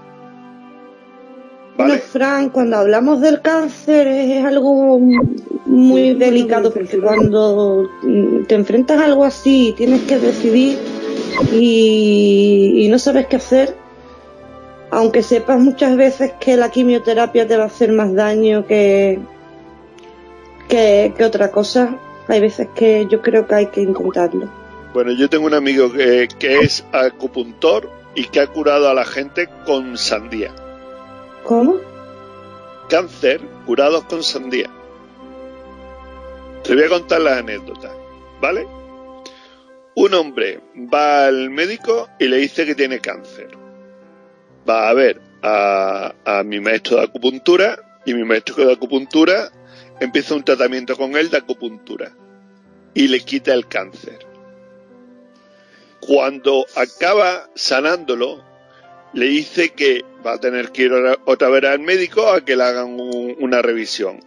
El hombre va al médico a hacerle la revisión, pero mi maestro le dijo, dile que es que has tomado una dieta especial de sandía y con esto te has sanado. Entonces fue Claro, está el médico, el médico le volvieron a hacer los, los, los análisis y toda la historia y vieron que había sanado. Y entonces le dijeron pues que había sido un error suyo, que no sé qué, que no sé cuánto, empezaron a tirar balones fuera. Pero le preguntó Bueno, ¿y cómo? Y le dice, no, yo es que he estado tomando una dieta de sandía y ya está.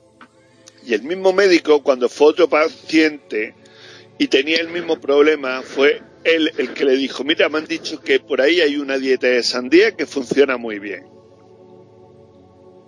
Y eso es verídico, ¿eh? Eso no me lo estoy inventando. ¿Y eso sirve para todo tipo de cánceres, Fran, la dieta de la sandía? No es la dieta de la sandía, es la acupuntura, Anabel. Es la, es la acupuntura la que sirve para todo tipo de cánceres. La- el, el tema de la sandía era para que lo dejaran en paz, porque si le dice me he curado con, con, con acupuntura, automáticamente se, se iban a tirar encima de él. Sí, pero claro, el, el médico ahora que está, está recomendándole a la gente la dieta de la sandía.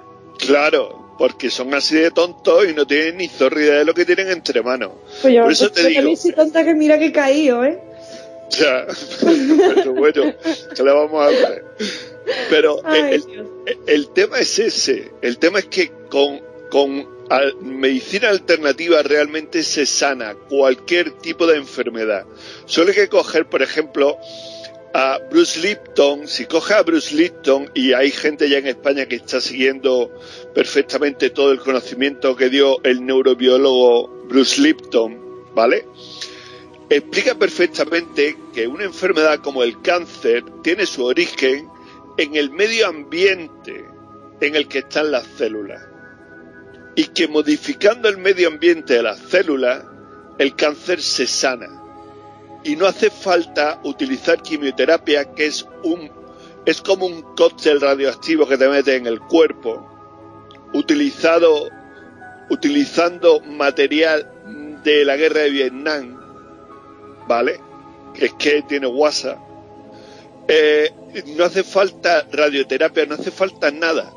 Solo hace falta cambiar el medio ambiente de las células. Sí, una dieta alcalina. Una dieta alcalina, efectivamente, no una dieta ácida. Pero eso no nos lo dicen, no nos lo cuentan. No, si lo que hacen es, es todo lo contrario. Claro. Hacen ácidos, todo lo, casi todo lo que llega a nuestras manos son productos altamente alcalinos. Claro. Nos, vuelve, nos vuelven la dieta ácida. Ácida, exactamente. Entonces, por eso te digo, ¿pero por qué? Porque en el fondo tú eres un negocio para ellos. Tú, yo, todos somos negocio para ellos. Y por eso ellos lo hacen de esa forma. Siempre digo lo mismo. Porque corriendo me salta la gente. No, no, no, que hay médicos que son, y siempre digo lo mismo. Un médico que tenga conciencia automáticamente abandona la medicina tradicional. Porque sabe perfectamente que son sus propios compañeros los que les van a hacer la vida imposible. Sus propios jefes los que le van a hacer la vida imposible. Y las multinacionales farmacéuticas exactamente igual. Así que abandonan la medicina tradicional, o sea, la medicina oficial y se van a la medicina de toda la vida. Lo chocante es, Fran, que para la gente los mejores médicos son los que más recetas les da, más recetas les dan cuando van a consulta. Cuanto más medicinas le mandan, mejor médico es. Pero es simple. ¿No te parece curioso? es ego. Es el ego. El ego quiere tener, tener, poseer, poseer y atención. Pero poseer enfermedades, poseer medicinas, poseer eh, en el cuerpo veneno que se queda permanentemente ahí en tu hígado. Sí, porque para él, para el ego, lo importante es cómo se le están vendiendo. Mira, lo primero que hace un médico cuando te diagnostica cáncer es ponerte un rictus tétrico y decirte que tienes cáncer. Eso ya empieza a matarte. Eso ya empieza a matarte. Bueno, y el Porque protocolo y el pro- y el protocolo que que te abren cuando te diagnostican el cáncer también te empieza a matar, ¿eh? Claro. Claro. Entonces, ¿qué hace el ego? El ego quiere sobrevivir. Porque si tú mueres, si tú te desconectas, el ego se va a desconectar también, va a dejar de existir. Entonces quiere sobrevivir. Y quiere sobrevivir como sea. Y sabe que lo más rápido, porque es lo que, lo que se le ha inculcado el sistema, lo más rápido es la medicina. Lo más rápido son los medicamentos. Entonces, cuantos más medicamentos me dé usted, más está cuidando de mí. Ese es el, el, sistema. Yo conozco gente que ha ido al médico, el médico le ha dicho, mira, yo para esto no te voy a recetar nada, te voy a dar un vaso de agua, te tomas un vaso de agua y verás cómo se te quita pronto. Un vaso de agua todos los días y verás tú. O bebe mucha agua, que es un remedio muy bueno. Y, y la mujer se cabreaba y le decía, no, no, no, no, usted me tiene que dar pastillas. Pero es por eso, porque ante el remedio más simple, más fácil que hay, que es el agua, por ejemplo, nosotros queremos algo que sea espectacular, que sea grandioso, que un médico esté pendiente de ti. Ah, voy a ver al médico. No tengo nada que hacer, me voy a ver al médico. ¿Vale? Hay mucha gente así hoy por hoy, ¿eh? Mucha gente así. Y mucha gente a la que en el hospital de turno o, o en el ambulatorio de turno les ponen televisiones para hablarles de las enfermedades para que piensen que las tienen todas. Cuando te están machacando continuamente en un televisor hablándote de una enfermedad determinada, al final tú te vas a notar los síntomas de la enfermedad. Porque todo lo que te están diciendo se va a grabar en tu inconsciente. Y al final tú Yo he vas de a decir una cosa, Frank. Yo eh, antes, eh, hará unos tres o cuatro años, siempre estaba al día con, con el médico, siempre cuando no era una cosa era otra, siempre estaba tomando medicina. Bueno, pues llegó un momento en que decidí que como una maciana siempre, siempre estaba mala, me tomaba de todo y nada me hacía nada, pues digo, pues mira, si no duermo, no duermo, si me duele el estómago, me aguanto, si esto, pues también, y ya está. Y desde que he dejado de tomar lo que son medicamentos, yo en mi salud me lo noto. Me lo noto a mejor. Me pongo mala, claro está, como se pone malo todo el mundo.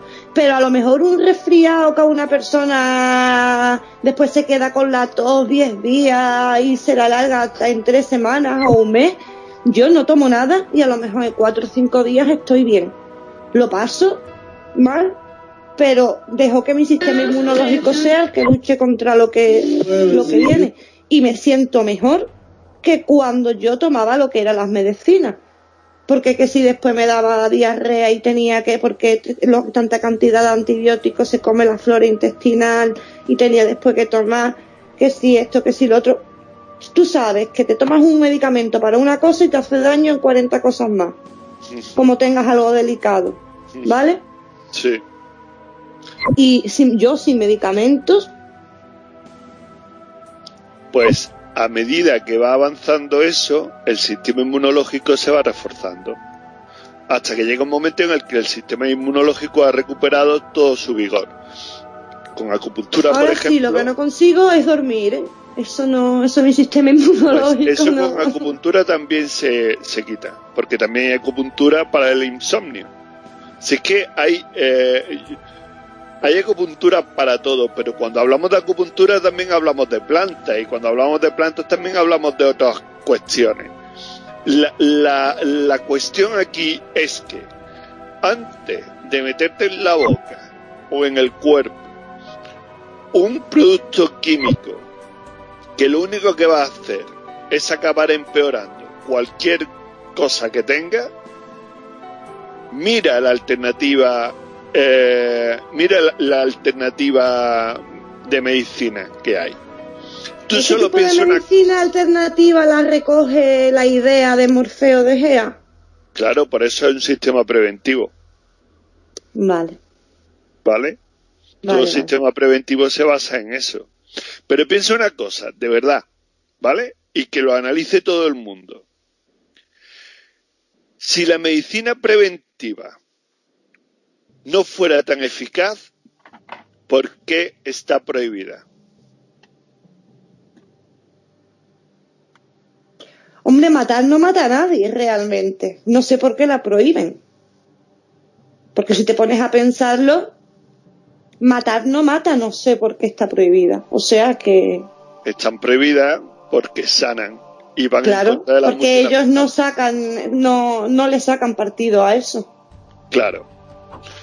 Entonces, entrando en el punto en sí, es más que evidente que la salud del actual sistema cabalista es un negocio y no un servicio al prójimo. Todo el sistema sanitario está basado y diseñado para que nadie realmente sane, sino para mantenernos en un estado de continua necesidad sanitaria y así comercializar con la salud del pueblo.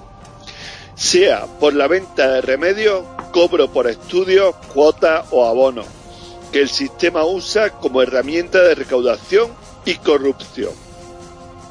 Un pueblo está sano si el Estado lo permite, preveniendo y educando y educando en salud, dando las herramientas palederas para que cada humano no sea sanitario dependiente, como ahora lo es, y se sane verdaderamente en el estado actual, no es redu- redi- re-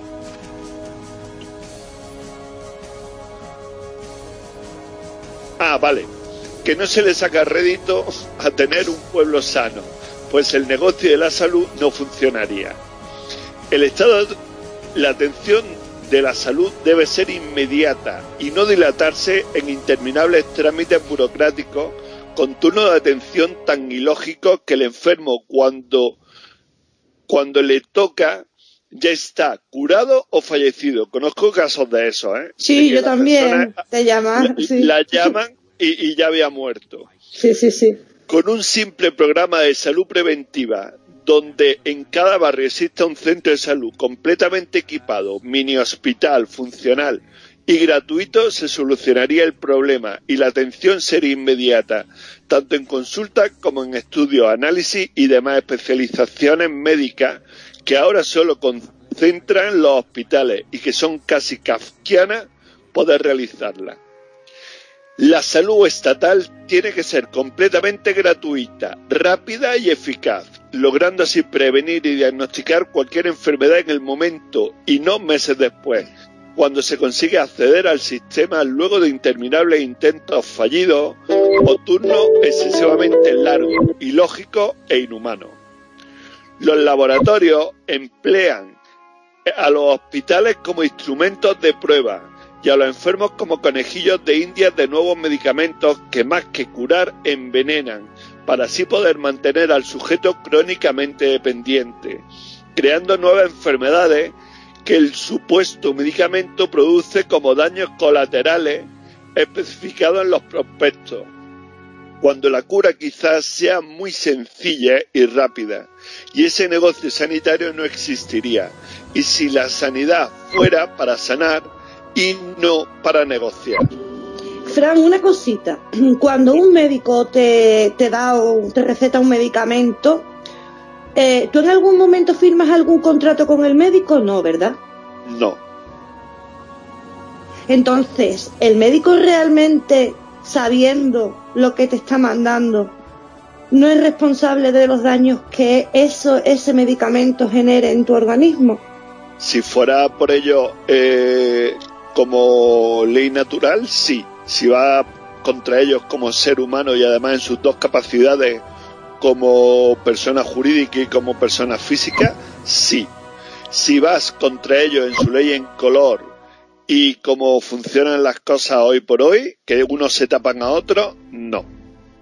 Y conozco casos de, mm, vamos, gente cercana a mí que un médico eh, le ha provocado un daño tremendo y como ellos siguen empeñados en no hacerme caso y pensar en ley en color, pues no van a conseguir absolutamente nada. Te estoy hablando de una persona sana con treinta y tantos años que hoy por hoy tiene necrosis en todos los huesos del cuerpo ¿Qué dices? y fue ocasionado en el hospital por la medicación que se le dio.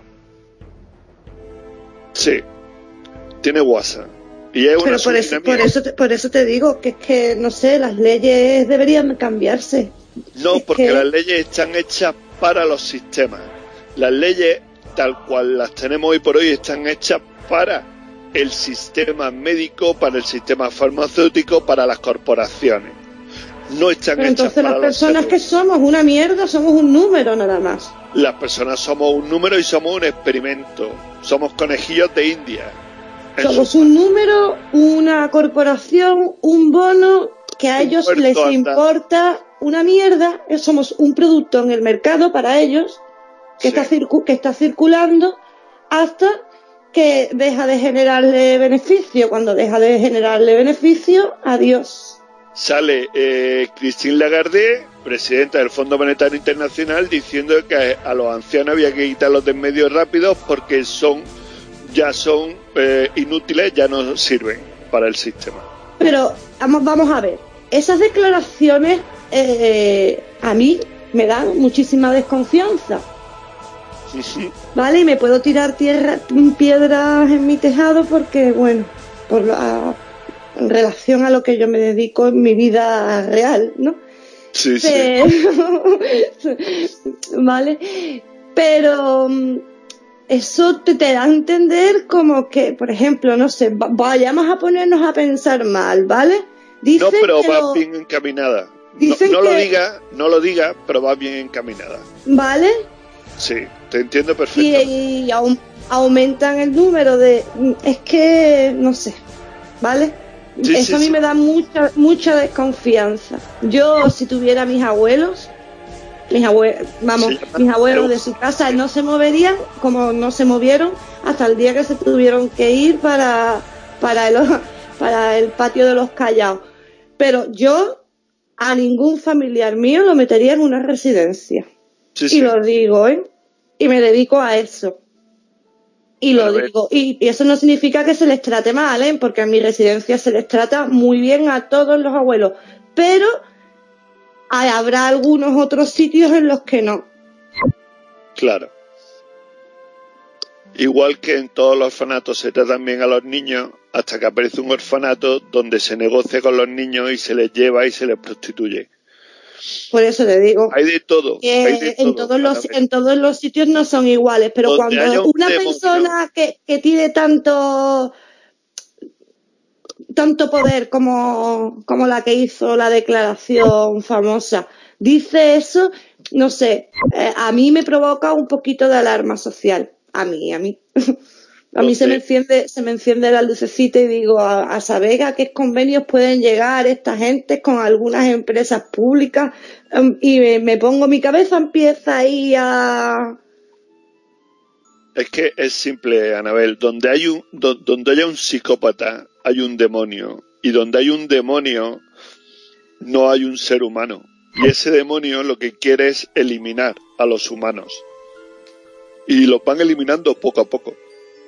Ya te digo, el cuerpo humano, el, el avatar del ser humano está preparado para vivir 250 300 años. Tengo pruebas de que a los 150 años aproximadamente nos saldría una tercera dentición. Eso es otra cosa, Frank, con lo de la, con lo de los dientes. Eh, los empastes que nos ponen en, en la boca. Amalgamas cuando- todas quitadas. Las amalgamas todas quitadas. Lo único que hacen es perjudicar a la mente y perjudicar al cerebro.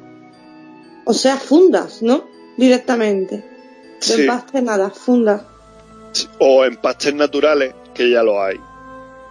¿Empastes pero no naturales? amalgama. Sí, hay, hay empastes de otro material que no amalgama.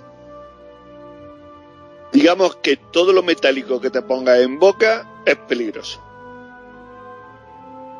No, sí, ya lo metálico hace muchísimo tiempo que lo quitaron. Bueno, Una amalgama es metálica. Tiene mercurio. ¿eh? Un empaste normal, simple, blanco, de toda la, de toda la vida tiene mercurio. No, es que una amalgama no es blanca. Una amalgama es negra, es color metálico. Sí, sí, a mi hijo le pusieron una, no sé por qué, hace muchos años. Por eso te digo. Y una endodoncia, una endodoncia está literalmente re- relacionada con las enfermedades coronarias. Y de eso tampoco se habla.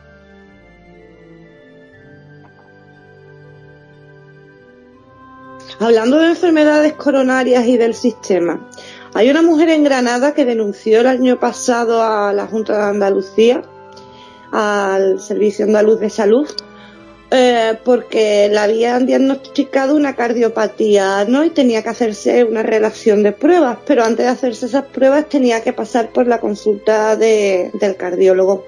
Y le habían dado cita para el 19 de enero, creo recordar, del año 2020. Bueno, con un poco de suerte no ha muerto de un infarto. Hombre, hay, tú sabes que cuando eso se publica en las redes sociales siempre está el típico gracioso que le decía que si de aquí al 2020 no le había pasado nada, que, se, que no fuera ni a la consulta, que ya para qué. Claro. Anabel, como estamos hablando de cosas claras, vamos a hablar de cosas un poquito más claras. A ver, el colesterol no es malo. Literalmente.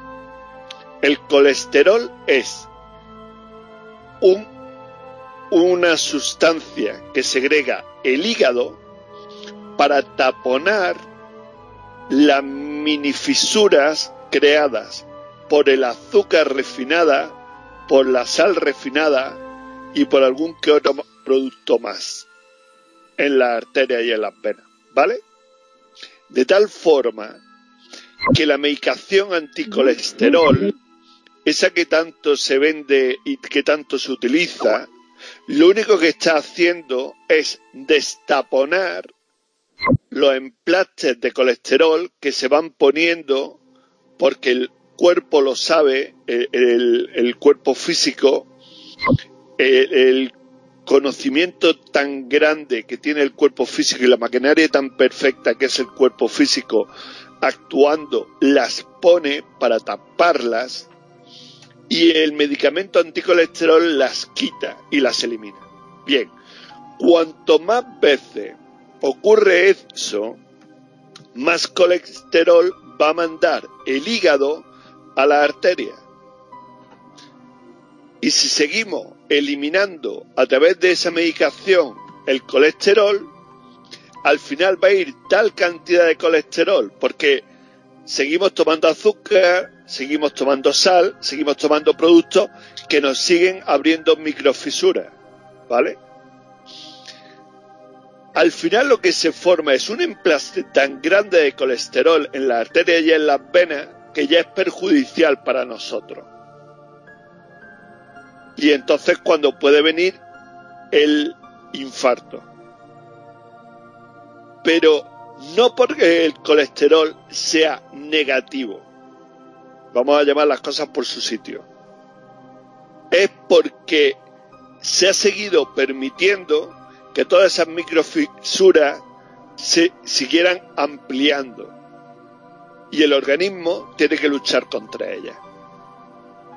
Y otra cosa que también hay que dejar muy clara es el tema del gluten, que hoy por hoy, gracias a, a una alergia o una enfermedad que tiene ya mucha gente, se está empezando a controlar.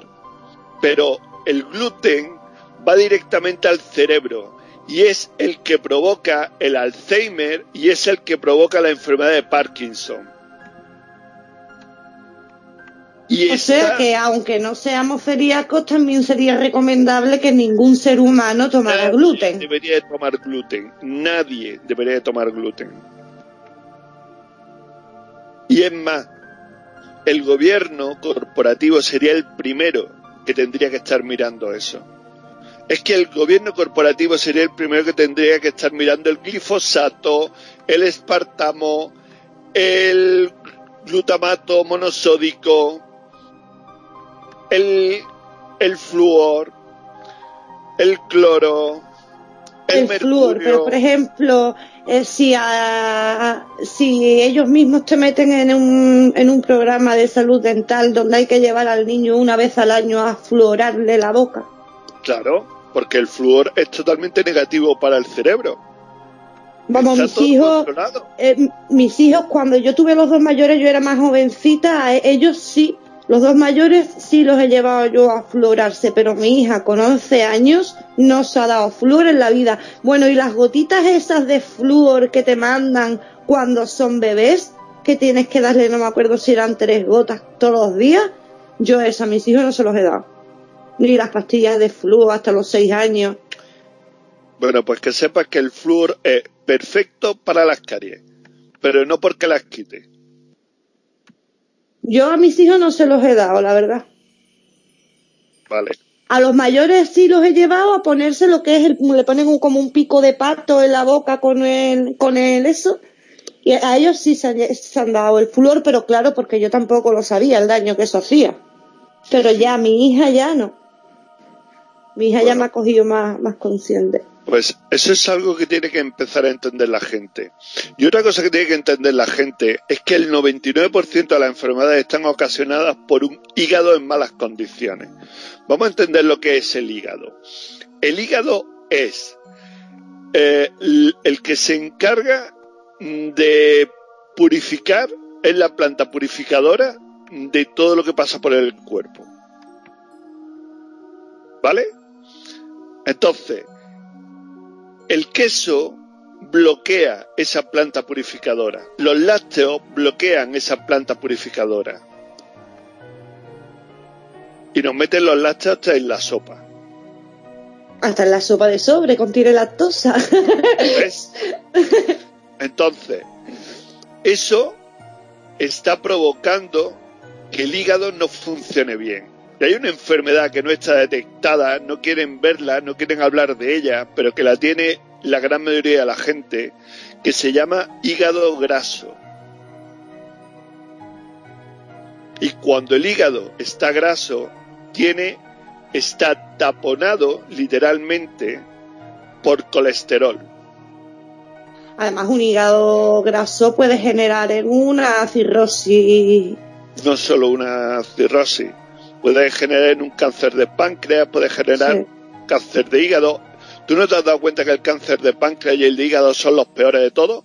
Sí, son fulminantes. Pues no tienen eso, cura prácticamente. Es por eso, porque ese es donde, donde se tiene que donde se tiene que purificar todo lo que llega al cuerpo. Si eso ya está podrido, imagínate qué va a pasar con el resto del cuerpo. Jorge Pero está eso por también ahí. se oculta. Sí, me imagino. Jorge, estás muy calladito hoy. Sí, sí, escuchando, aprendiendo, como siempre. ¿Tienes algo que decir? Uf, cantidad. Pero Pues estaba, cuéntame. estaba, estaba interesante lo que estabais diciendo. Y lo que pasa es que yo tenía ido tomando unas anotaciones según ibais hablando. Y claro, lo primero eh, que siempre decimos es eh, identificar el problema. Después identificar quién causa el problema. Cuando te das cuenta que todo es comercio. Cuando te das cuenta que las leyes eh, pues eh, que ellos nos tratan de hacer creer que son leyes, en realidad son normas. Y estamos hablando de sanidad y estamos hablando pues de gente que ha sufrido pues eh, fallos médicos. Estamos hablando de tantas cosas de que en definitiva lo que nos estamos encontrando ahora de una parte ahora es pues que hemos perdido toda la humanidad, tanto los que nos están atendiendo que han tenido ese juramento hipocrático y que lo han hecho por vocación, se han dado cuenta que han entrado en un sistema y que a base de ser adoctrinados, a base de universidad, másters, eh, especializaciones, eh, eh, todo, claro, también les preparan para poder vivir ellos con las desgracias que tienen sus hermanos sí, sus familiares y tal, porque ahí sí que se vuelcan, pero cuando somos esto, y si encima ahora tenemos la inmigración, pues hay gente pues que dentro de esa profesión pues que tiene una ideología, que tiene un, un pensar, eh, pero la pregunta en realidad es, entonces, ¿a qué estamos? Nos, nos, no, o no se están dando cuenta o no nos estamos dando cuenta de la programación a la que hemos sido sometidos,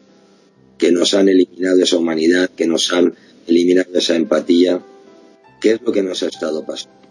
Si antes era la sanidad española, era, o eso nos decían, claro, era mm, reconocida a nivel mundial, incluso se empezó a, a, a, criticar que era tan buena que venían en plan de turismo, ¿no? Aquí a operarse, igual que gente de aquí, sobre todo para temas estéticos, se iban a Venezuela o se iban a Colombia porque era más económico, o incluso a Londres, que también bajaron precios. Pero bueno, se convirtió también en otro negocio. Volvemos a la palabra comercio. Eh, Jorge, mira, eh, yo he vivido la época buena de la sanidad y la época mala, ¿vale? Trabajando.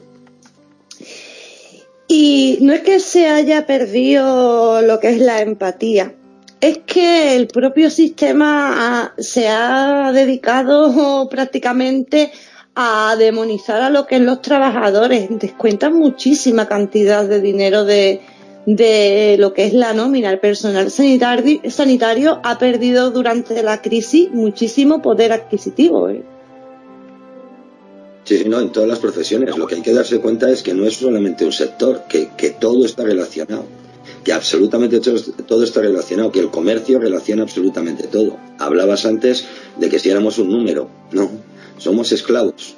Bueno, los que son esclavos, los que recuperan eh, su hombre de paja, pues pueden actuar y pueden vivir de otra manera. Desde luego, una vez que conoces esto y cruzas la línea y das el paso, no vuelves a ser el mismo y ya actúas coherentemente. ¿Eh? Sobre todo cuando tenemos identificadas las cosas, que es ¿Tenemos el problema identificado? ¿Tenemos quién está provocando el problema? Pues tendremos que buscar las soluciones. Eh, lo que tenemos que hacer es darnos cuenta de lo que nos están haciendo. Algunos estamos comentando eh, cositas y hay otros pues que todavía siguen con esa mente alienada, confiando en el que les ha mentido en tantas y tantas ocasiones. Es que habéis estado hablando de farmacéuticas, habéis estado hablando de, de, lo que es la medicina en sí, de, eh, las carreras que, que tienen que, eh, que, que, llevar, que también lo he comentado. Eh, las farmacias, eh, que, que, que, los farmacéuticos, al final, si van a ir a investigación, en España no se está fomentando la investigación, con lo cual, ¿a qué están abogados los que estudian farmacia? ¿A montar una farmacia? a ser expendedores, a ser un tendero, ¿eh? y sin desprestigiar, o sea, sin desprestigiar al, al empresario, ¿no? Que, eh, que vende productos y tal, pero ellos tienen una carrera, y tiene que haber un salto de, tienen un conocimiento. ¿Qué es lo que pasa cuando vas al monte y de repente eh, te puedes encontrar una que te multa porque has cogido eh, manzanilla o porque has cogido tomillo? Porque es que antes los farmacéuticos se dedicaban a hacer muchas fórmulas magistrales, cosa que hoy en día se ha perdido, ¿eh? Porque está todo formalizado a, a través de una normativa que ha generado y que poco a poco han ido inculcando en ese adoctrinamiento que no educación profesional, ¿eh? porque ya dentro de lo que es la universidad están entrando a saco, ya llevaban entrando a saco, pues en lo que eran las empresas. Y no nos olvidemos de algo que cuando la eh, sanidad aquí eh, pública española decíamos que funcionaba tan bien, también éramos conocedores pues de los negocios que existían ahí en las consultas entre los representantes de los laboratorios farmacológicos con los médicos y ahora mismo eso no ha cambiado para nada, porque es que ahora ya se han apropiado del todo las farmacéuticas, las empresas, las entidades, se han apropiado de un sistema. Ahora ya incluso el, ya no es un médico el que pueda estar eh, dirigiendo un hospital. Ahora ya es alguien que sabe cómo manejar los, los números. ¿eh? Pues alguien en gestión de empresas, con máster. Puede ser médico o no puede ser médico. Eh, bueno, pues eh, hay números, todo es negocio. De ahí tenemos las vacunas. Tenemos, últimamente nos ha sacado con esta gripe eh, que nos ha afectado tanto, eh, pues eh, ya han sacado en todos los medios de comunicación nacionales, sobre todo los regionales, la campaña de que ha habido muertos y de que y a vender ya la vacuna para el año que viene, a crear la necesidad, marketing, marketing farmacológico. Mira, mi abuelo era vacunarse y 15 días más tarde cogía la gripe. Una gripe que no soltaba en todo el invierno. Yo todos los años me peleaba con él. Le decía, pero chiquillo, ¿no te das cuenta que te está poniendo la vacuna para nada? Si, de todas formas te pone malo, yo por aquellos entonces, ¿vale? No sabía nada de que las vacunas tenían mercurio ni nada ni nada de, nada, prácticamente. No solamente son las vacunas, o sea, cualquier cosa. Fijaros qué casualidad que cualquier laboratorio tiene unas medidas de seguridad y te están diciendo que si es por una patente o por una patente. Pero el mismo sistema lo tienen los laboratorios de cosmética. Los mismos, y si son de cosmética, también voy a incluir aquí los laboratorios, los laboratorios que crean las pastas dentales hay un secreto, tú no puedes entrar ahí. Y sabemos que lanzaron un mensaje diciendo, diciéndonos, advirtiéndonos, ¿no? Pues que, eh, que íbamos a ser envenenados a través de los productos cotidianos que tuviéramos a mano. Yo los dientes me los lavo con bicarbonato. Claro, es que todo después tiene que el conocer, el conocimiento es el que verdaderamente, porque si abusas del bicarbonato, después te pasa otra serie de cosas. Entonces, lo que hay que tener es ese conocimiento, pero también hay otra forma de, hay pastas de dientes que se pueden hacer pues con arcilla y con algunos ingredientes por ahí, pues bueno, y cada día más gente pues está utilizando eso. Eh, los que todavía no se han dado cuenta, y en, lo de los chiquillos, lo de las fluorizaciones que habéis dicho, fluoraciones, eh, Uf, es que ahora, bueno, ya sabemos algunos que fueron campañas y tal. Yo conozco personalmente a dentistas que en la vida se le ocurriría a su familia y a nadie darlo, pero le vienen, se lo piden, pues él lo da. No se pone a, discutir. Mis hijos, los que se han llevado las fluorizaciones, eh, después han tenido, la boca siempre han tenido un montón de problemas, que si caries, que siempre, muchísimos empastes, ¿vale? Y la niña tiene 11 años, no se ha puesto nunca flúor y ahora la voy a llevar al dentista porque en 11 años tiene una caries en una muela. ¿Ves la diferencia? Los otros, a uno ya se le había roto hasta una paleta.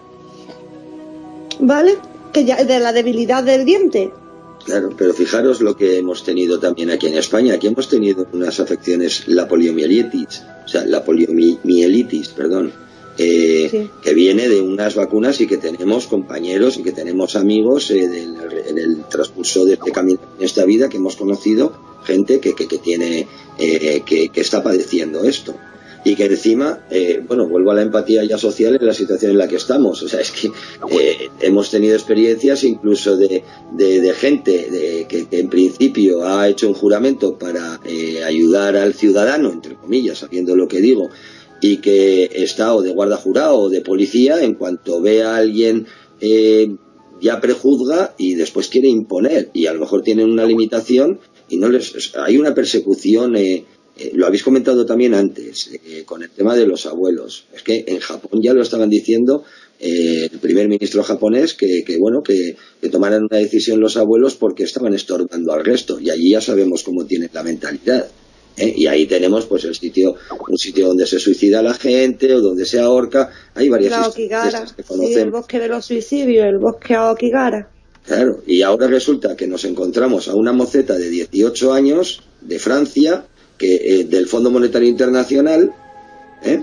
que con sus 18 años se atreve a decir que vamos a ver qué pasa con los jubilados que hubo otra aquí en España que se atreve a decir que los que son pensionistas o los que tienen alguna discapacidad y tal, que bueno, que es que aquí en España ha trabajado menos la gente de lo que, pero, pero, pero, pero. y alguien que encima con esa coherencia que tiene ella, eh, de saber tratar a sus eh, compañeros que, que le llevan en un vehículo, o, la misma coherencia de estar en el lugar de trabajo pues jugando a lo que tuviera que jugar en una tablet público y notorio. Y todavía seguimos creyendo. ¿qué le pasa a la gente que sigue creyendo en esta gente? o es que no hay gente que ya crea en esta gente y nos están engañando también en esas cosas todo lo tendremos que mirar. mm, Jorge mira ayer estuve escuchando un audio de un trabajador de, del SAE, de, bueno, del SAE, de, lo que es el INEM, ¿vale? Y decía, estaba, estaba el hombre muy, muy alterado porque estaba viendo que la situación no era justa. Había llegado una mujer con cincuenta y tantos años a, a la mesa de, de, lo que es el INEM para pedir una, un subsidio que había para mayores de 52 años. Bueno, pues a la mujer se le había denegado porque la mujer, por muy poquito, por las rentas que se hacen en un cómputo de las rentas de los miembros que conforman la unidad familiar y por muy poquito se había pasado de lo que era la, la, la, renta.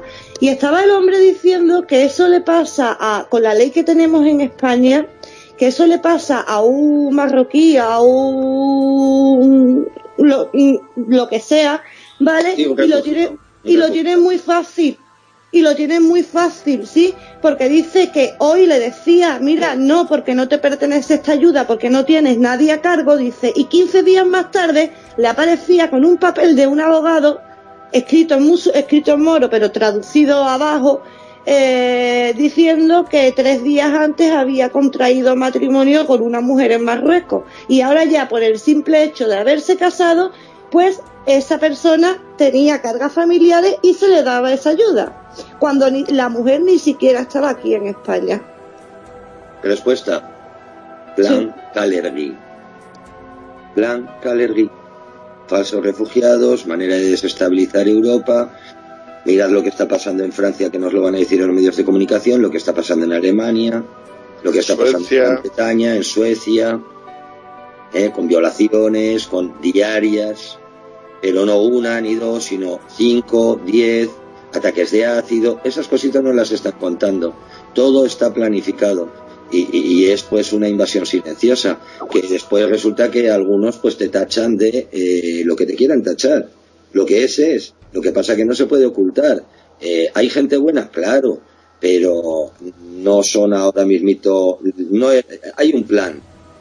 Y cuando identifiquemos ese plan o sepamos o nos informemos sobre ese plan entonces podremos observar y mediante esa observación podremos tener unas conclusiones individuales pero si lo que estás es cediendo tus conclusiones a lo que te están haciendo entender desde los medios de comunicación masivos, eh, entonces tienes un problema. Tienes un problema. Lo primero es identificarse a uno mismo, que es lo que le están haciendo a uno mismo, ¿no? Y no lo están haciendo con todo, la sanidad. Pero es que ya en relación a la sanidad, ellos también tienen después mucho, muchos más privilegios que incluso nosotros. Mira, algo muy normal sería que los médicos ¿eh? pues que cobraran por la gente que tuviera sana y que se le penalizara por cada enfermo que tuviera dentro de unas consecuencias, dentro de unas historias, porque hay esa responsabilidad. Fijaros cómo aplican su autoridad, ¿eh? porque de alguna manera todo lo que son los papeles, todo lo que es vía administrativa, no te están tratando a ti como ser vivo, te están tratando a letras mayúsculas. Fijaros a ver cómo os ponen en todos los documentos que ellos tienen. Bueno, y cuando veáis una noticia como la que salió ahora unos meses, que se le gratificará a, a los médicos con un 10%, a los médicos que, que bajen el número de recetas mm, que dispensen, no penséis que están mirando por vuestra salud, están mirando por el bolsillo de, de, de lo que es la, la Corporación España. Mira, pero es que hay también noticias que son lanzadas de una manera eh, muy consciente con lo que provocan, porque después la realidad es que cuando llegas ahí ciertos medicamentos no, pero otros sí. Y hay gente que necesita ciertos medicamentos que no están eh, cubiertos por una seguridad social y valen un pastón. Entonces, siempre volvemos al tema del comercio. De una manera u otra te van llevando con esa disociación cognitiva, con ese pensar que las cosas funcionan de una manera pero funcionan de otra cuando, cuando tú vas al médico, tú vas porque tú le das aliento a letras mayúsculas, pero verdaderamente están tratando a un esclavo que pertenece a la triple corona y que lo está haciendo por consentimiento. Entonces, en el momento en el que tú entras ahí, estás accediendo a firmar un contrato con ellos. En todo momento todo es comercio, todo es comercio. Mirad que si en caso de que ocurriese cualquier desgracia, vas a los tribunales en ley en color y con qué se, compensa todo, con una cantidad económica. A un familiar no le van a devolver la vida, a un familiar no le van a devolver la pierna que le han cortado porque se han equivocado y tenía que ser la otra y al final se queda sin dos. A un familiar no le van a devolver a esa embarazada que le pidió el ascensor. ¿Por qué? Porque los sanitarios y porque todo el personal médico ahora mismito está en lo que no puede estar, porque los tienen ocupados también con sus problemas familiares, problemas económicos, eh, porque la crisis está azotando a todo el mundo a todo el mundo, o le ha azotado a todo el mundo. Unos se han adaptado mejor y otros se han adaptado peor. Pero que al final no están en, su. ¿Con qué, con, qué, eh, ¿Con qué falta de humanidad te tratan los especialistas? Eh, que parece que te han mandado ahí pues porque el médico de cabecera si es que entre ellos mismos tienen esos enfrentamientos y nosotros somos los que lo sufrimos al final. ¿Quién provoca todas estas cosas? Quizás un gerente que no es médico y que únicamente lo que sabe es de datos, que al final es el que se pone detrás del ordenador y juega al juego este de hospital, ese de los años 90. Quizás sea eso. Quizás verdaderamente estemos viviendo en, en, un, en un juego de ordenador porque nos están nos están llevando como en un juego de ordenador. Ahora mismito es No, realmente lo que realmente ahora mismo lo que gobierna el mundo es la inteligencia artificial, porque si se apagaran todos los ordenadores que hay ahora mismo en todo el mundo, no sé, se provocaría un caos. Creo que no no sabría ni, ni siquiera trabajar la mayoría de la buscar, gente. buscar un, un, un juego de ordenador de arcade de hace bastante tiempo que se llamaba Polybius. Por ejemplo, sí. No sé, no lo conozco. Mira, la inteligencia artificial, ¿qué es lo que está provocando ya? De momento tenemos jurídicamente la persona robótica. Y sabemos que la medicina ha avanzado un montón y que tenemos ahora robots que están operando. Que el médico o el cirujano puede estar a miles de kilómetros de distancia y controlar ese robot vía eh, internet eh, y puedes hacer los movimientos más eh, exactos eh, o más precisos que, que- un ser vivo. Eso es a donde estamos llegando. ¿Por qué de repente aparece la persona, o sea, la persona robótica? A lo mejor para eximir de cualquier... Hizo hilvanando, todo está relacionado. Las cosas no vienen porque sí. Estamos en una época del transhumanismo. Relacionemos en qué parte estamos viviendo y en qué parte eh, nos está afectando o nos puede afectar en el futuro. Hemos La tercera guerra mundial siempre se ha dicho que va a ser una guerra tecnológica y es lo que estamos viviendo realmente. No, la estás viviendo desde hace bastante tiempo. Es una guerra para nuestras mentes.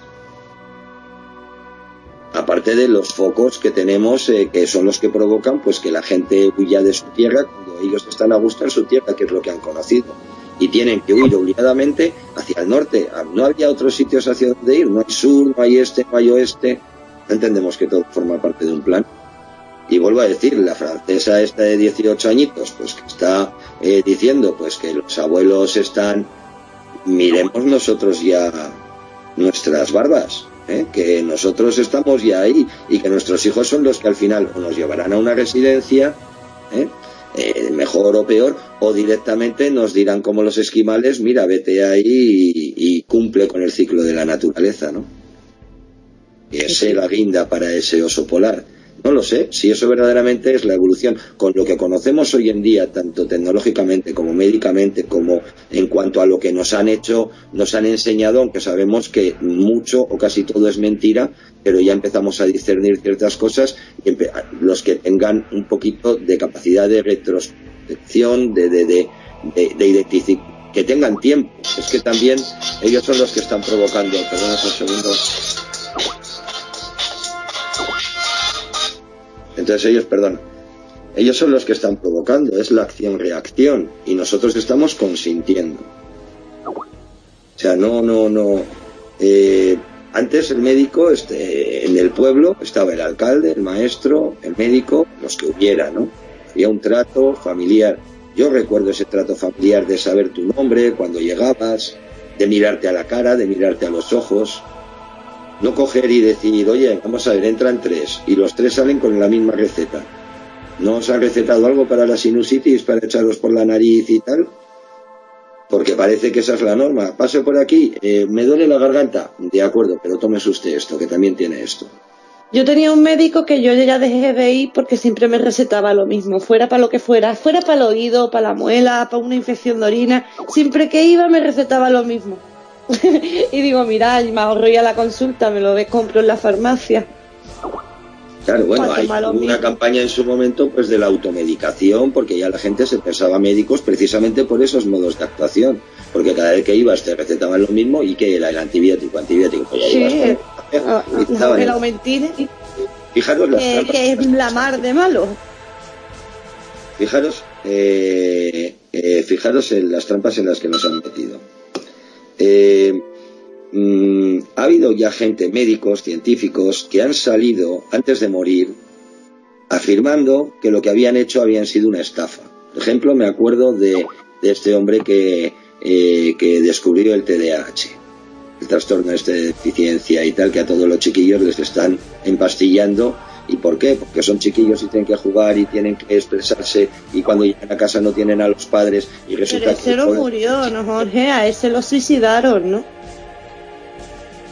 Bueno, estaba en el punto de, de caída pero como esto también tenemos otros con el VIH.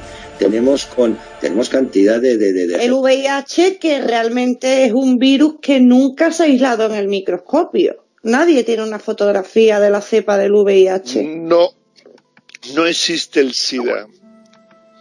El SIDA realmente es una hepatitis C, que la han diagnosticado como SIDA, pero no hay un diagnóstico, es que no hay un solo diagnóstico donde tú leas SIDA. Entonces, ¿qué, qué pone? ¿No pone VIH? No, pone hepatitis C. Hubo un médico hace ya bastante tiempo, cuando mi Rubén estuvo a punto de, morirse con cinco años por una intoxicación de ácido clavulánico provocada por el aumentine. Eh, hubo un médico que me dijo, no existen las enfermedades, existen los síntomas. Y nosotros a una serie de síntomas lo llamamos de una forma. No existe el SIDA. El SIDA lo que tiene es una campaña de marketing brutal cuando se cargaron a un pedófilo como la copa de un pino, que era Freddie Mercury, y, y a un actor muy conocido llamado Rod Hudson. Pero eso para qué fue realmente, porque eso, ese boom lo, ¿Tú no te das lo aprovecharían para algo, eso? para, para Claro. fomentar lo que era la campaña de, preve- de prevención de, para reducir la natalidad, que todo el mundo usara preservativo y reducir la natalidad. Mira, te doy, te doy dos. Mira, ante, ante toda noticia hay cuatro niveles de protección, ¿vale? Eso quiere decir que hay cuatro medias verdades que te van a soltar. Yo te voy a dar dos de ellas. fijaros, perdona, Fran, Magic Johnson, Magic Johnson, el jugador de baloncesto que también dijeron que tenía sida y sigue vivo, ¿no? Claro. ¿Eh? No sé. Mira, escúchame. No, yo Primer- conozco también a una persona que supuestamente tiene sida y lleva ahí veintitantos años o treinta años. yo qué sé. Yo la veo casi todos los días pasar. Mira. Primer colectivo beneficiado. Un lobby llamado Vaticano. Es el dueño de Durex. Venga ya. Sí, es el dueño de Durex. Por ¿Vale? favor. Sí, sí, y no solo de Durex, de alguna, de alguna otra también que fabrica lo mismo. ¿eh? Segundo, bueno. segundo beneficiado. Ay. Y esto es más gordo, porque esto tiene que ver con el holocausto. Para que veas cómo todo tiene que ver con todo. El mismo sistema de victimismo creado con el holocausto al pueblo judío es el mismo que se ha utilizado con el mundo gay a través del SIDA. Hombre, y de paso también un control de la población, un control de natalidad. Claro, no, sí, yo creo que realmente más que nada lo hicieron para eso, para empezar a controlar la natalidad así, metiéndole a la gente el miedo en el cuerpo de que podían contraer algún tipo de enfermedad. Y como ya eso servía para las dos cosas, pues nada. Fijaros también un detalle que también voy a meter la cuñita, que los españoles, y muy españoles, que son españoles y muy españoles, eh, pues cada día se relaciona menos y tiene menos hijos y venía la, eh, la inmigración, ¿no? De alguna manera a suplir para poder tener eh, que nos iban a pagar nuestras pensiones en un futuro. Fijaros en qué situación estamos ahora. Estoy hablando de hace 15 años, 10 años. Sí, sí. Y ahora quienes verdaderamente están eh, teniendo criaturas que hemos llegado al punto que el nombre más utilizado ahora mismito en Europa, pero en España también, y si no investigarlo, ¿eh? Ya no es Pedro ni John, ahora es Mohamed. Y son y ellos han tenido sida o no han recibido lo que hemos recibido en Occidente y bueno, pues ellos eh, han actuado de otra manera. Ah, perdón, que también los medios de comunicación dicen que precisamente por ahí es por donde nos entra el SIDA. Y ahora están con las campañas de las enfermedades que están trayendo los refugiados. O sea, fijaros cómo están jugando con nosotros, con nuestras mentes y no Hombre, que, que el preservativo eh, no, no hay que dejar de usar lo que es bueno como método anticonceptivo y como método de, de prevención de enfermedades, eso sí. Ahí llevan también un- una parte de razón. Yo no se la quito, no vayan ahora los oyentes a, tirar la casa por la ventana. Hombre, claro, pero claro. que, Eso es, que pero es la responsabilidad de cada uno. Ahí es donde está el- la clave, que estamos esperando a que alguien tome la responsabilidad por nosotros cuando nosotros individualmente tenemos que ser responsables. cuando verdaderamente nos conozcamos. Pero como nos han educado para ser seguidores, seguidores de papá gobierno o seguidores de quien sea, porque ahora mismito la juventud está siendo seguidores de gamers, de youtubers. Sí. ¿Eh? Igual que en nuestra generación, pues eh, serán seguidores de cantantes, Cavistock, de actores, Hollywood, varita mágica, Hollywood. ¿eh? Pues lo que hemos seguido programado sin darnos cuenta a través de la televisión, eh, tenemos que reconocer esas cosas. Entonces tomaremos responsabilidades y no siempre estaremos preparados. Sí, eh, sigue siendo programación, lo único que van a ellos haciendo como una actualización de software, se van actualizando según van, ¿no? Según vamos avanzando. Pero siempre utilizan los mismos medios, siempre utilizan los mismos métodos. Por eso, por eso cuando tiene el, primero, el miedo es el primero y es la primera barrera que hay que eliminar. El miedo, el miedo a confiar en uno mismo, el miedo a qué es lo que me están diciendo por aquí, será mentira, será verdad. ¿Qué daño te está haciendo esto? Quizás el no querer escuchar, esos necios que no quieren escuchar, es su problema. Pero que no nos inter, o sea, que no se interpongan en nuestro camino si no han querido eh, eh, informarse, eh, no pueden imponerse tampoco a ese criterio con argumentos, con diálogo, no por imposición, no con porras. Estamos en una era del conocimiento y tenemos que respetarnos eh, ya de una vez. Bueno, Fran, ¿tienes algo más que decir para dar por terminada la sección esta noche? Bueno, que mi idea es un, es un proyecto de partido político que tiene que acabar dándole la vuelta a todo el sistema cabalista en el que existimos y que a poco que sea apoyado por los seres humanos de este país y de otros países donde se va a presentar, pues eh, no se va a chantar para nada, porque está lleno de seres conscientes y cuando un ser consciente toma la acción, ya no hay nadie que lo pueda sacar, ya no hay nadie que lo pueda sobornar.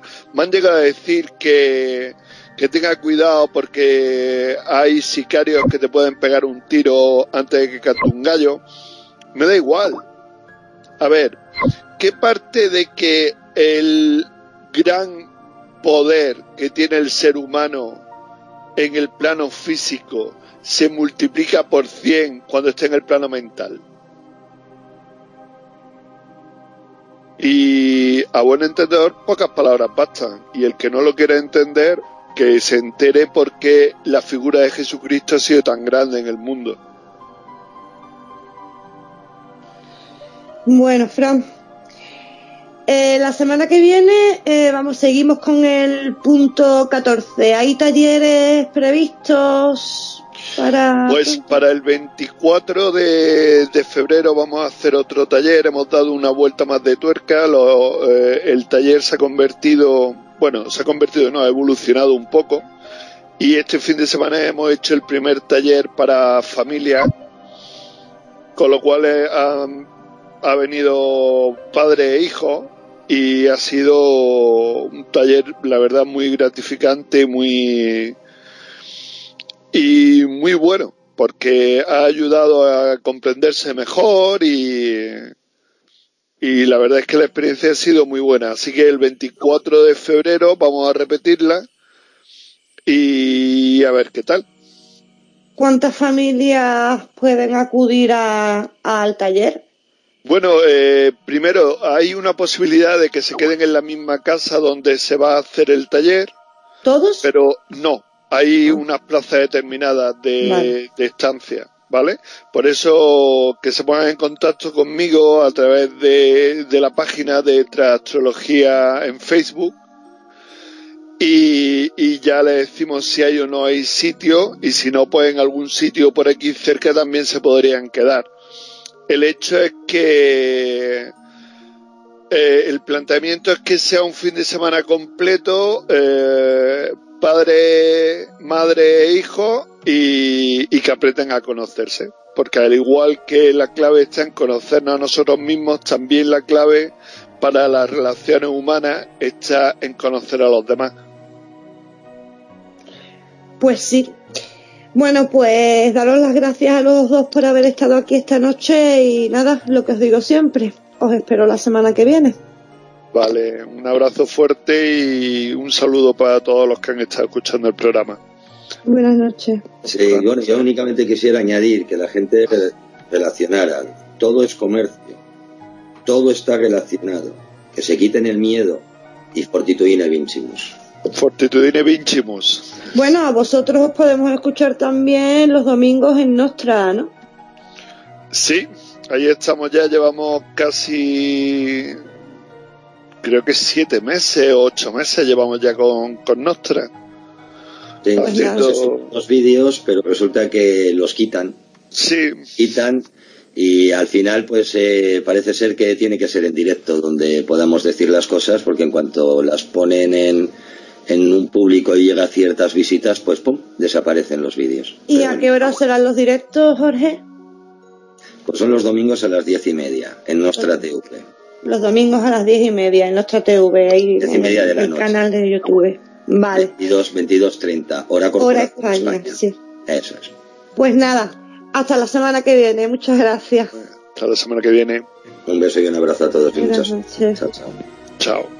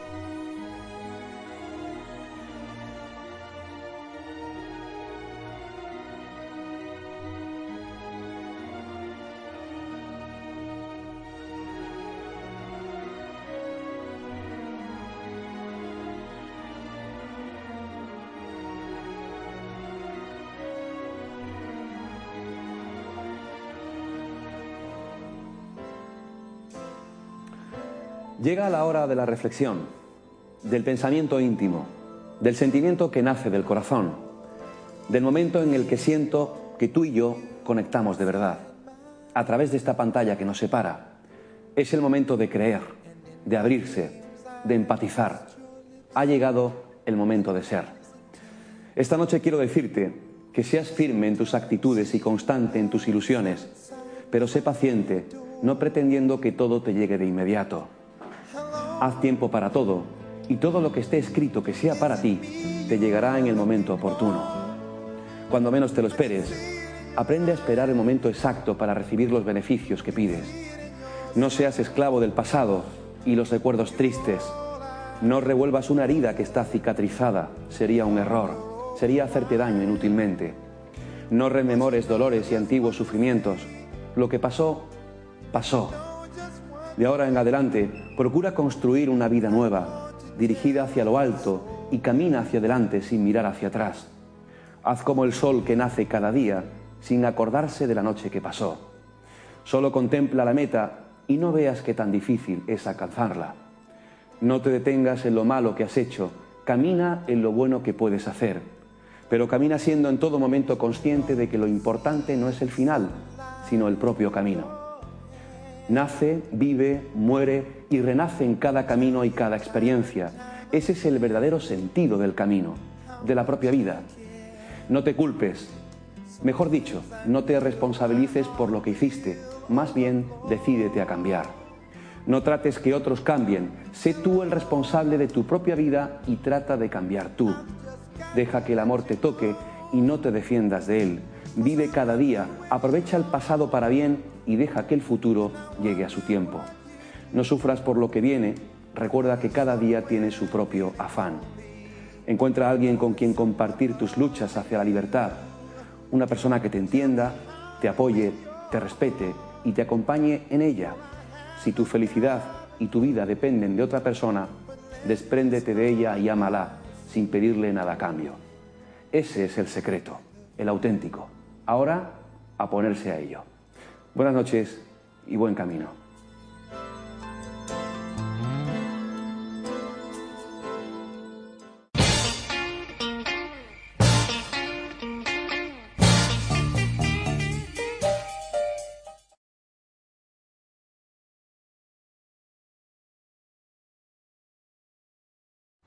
Bueno, pues con esta reflexión de Luis Mariano Fernández Pimentel, no seas esclavo del pasado, damos por terminado el programa de esta noche.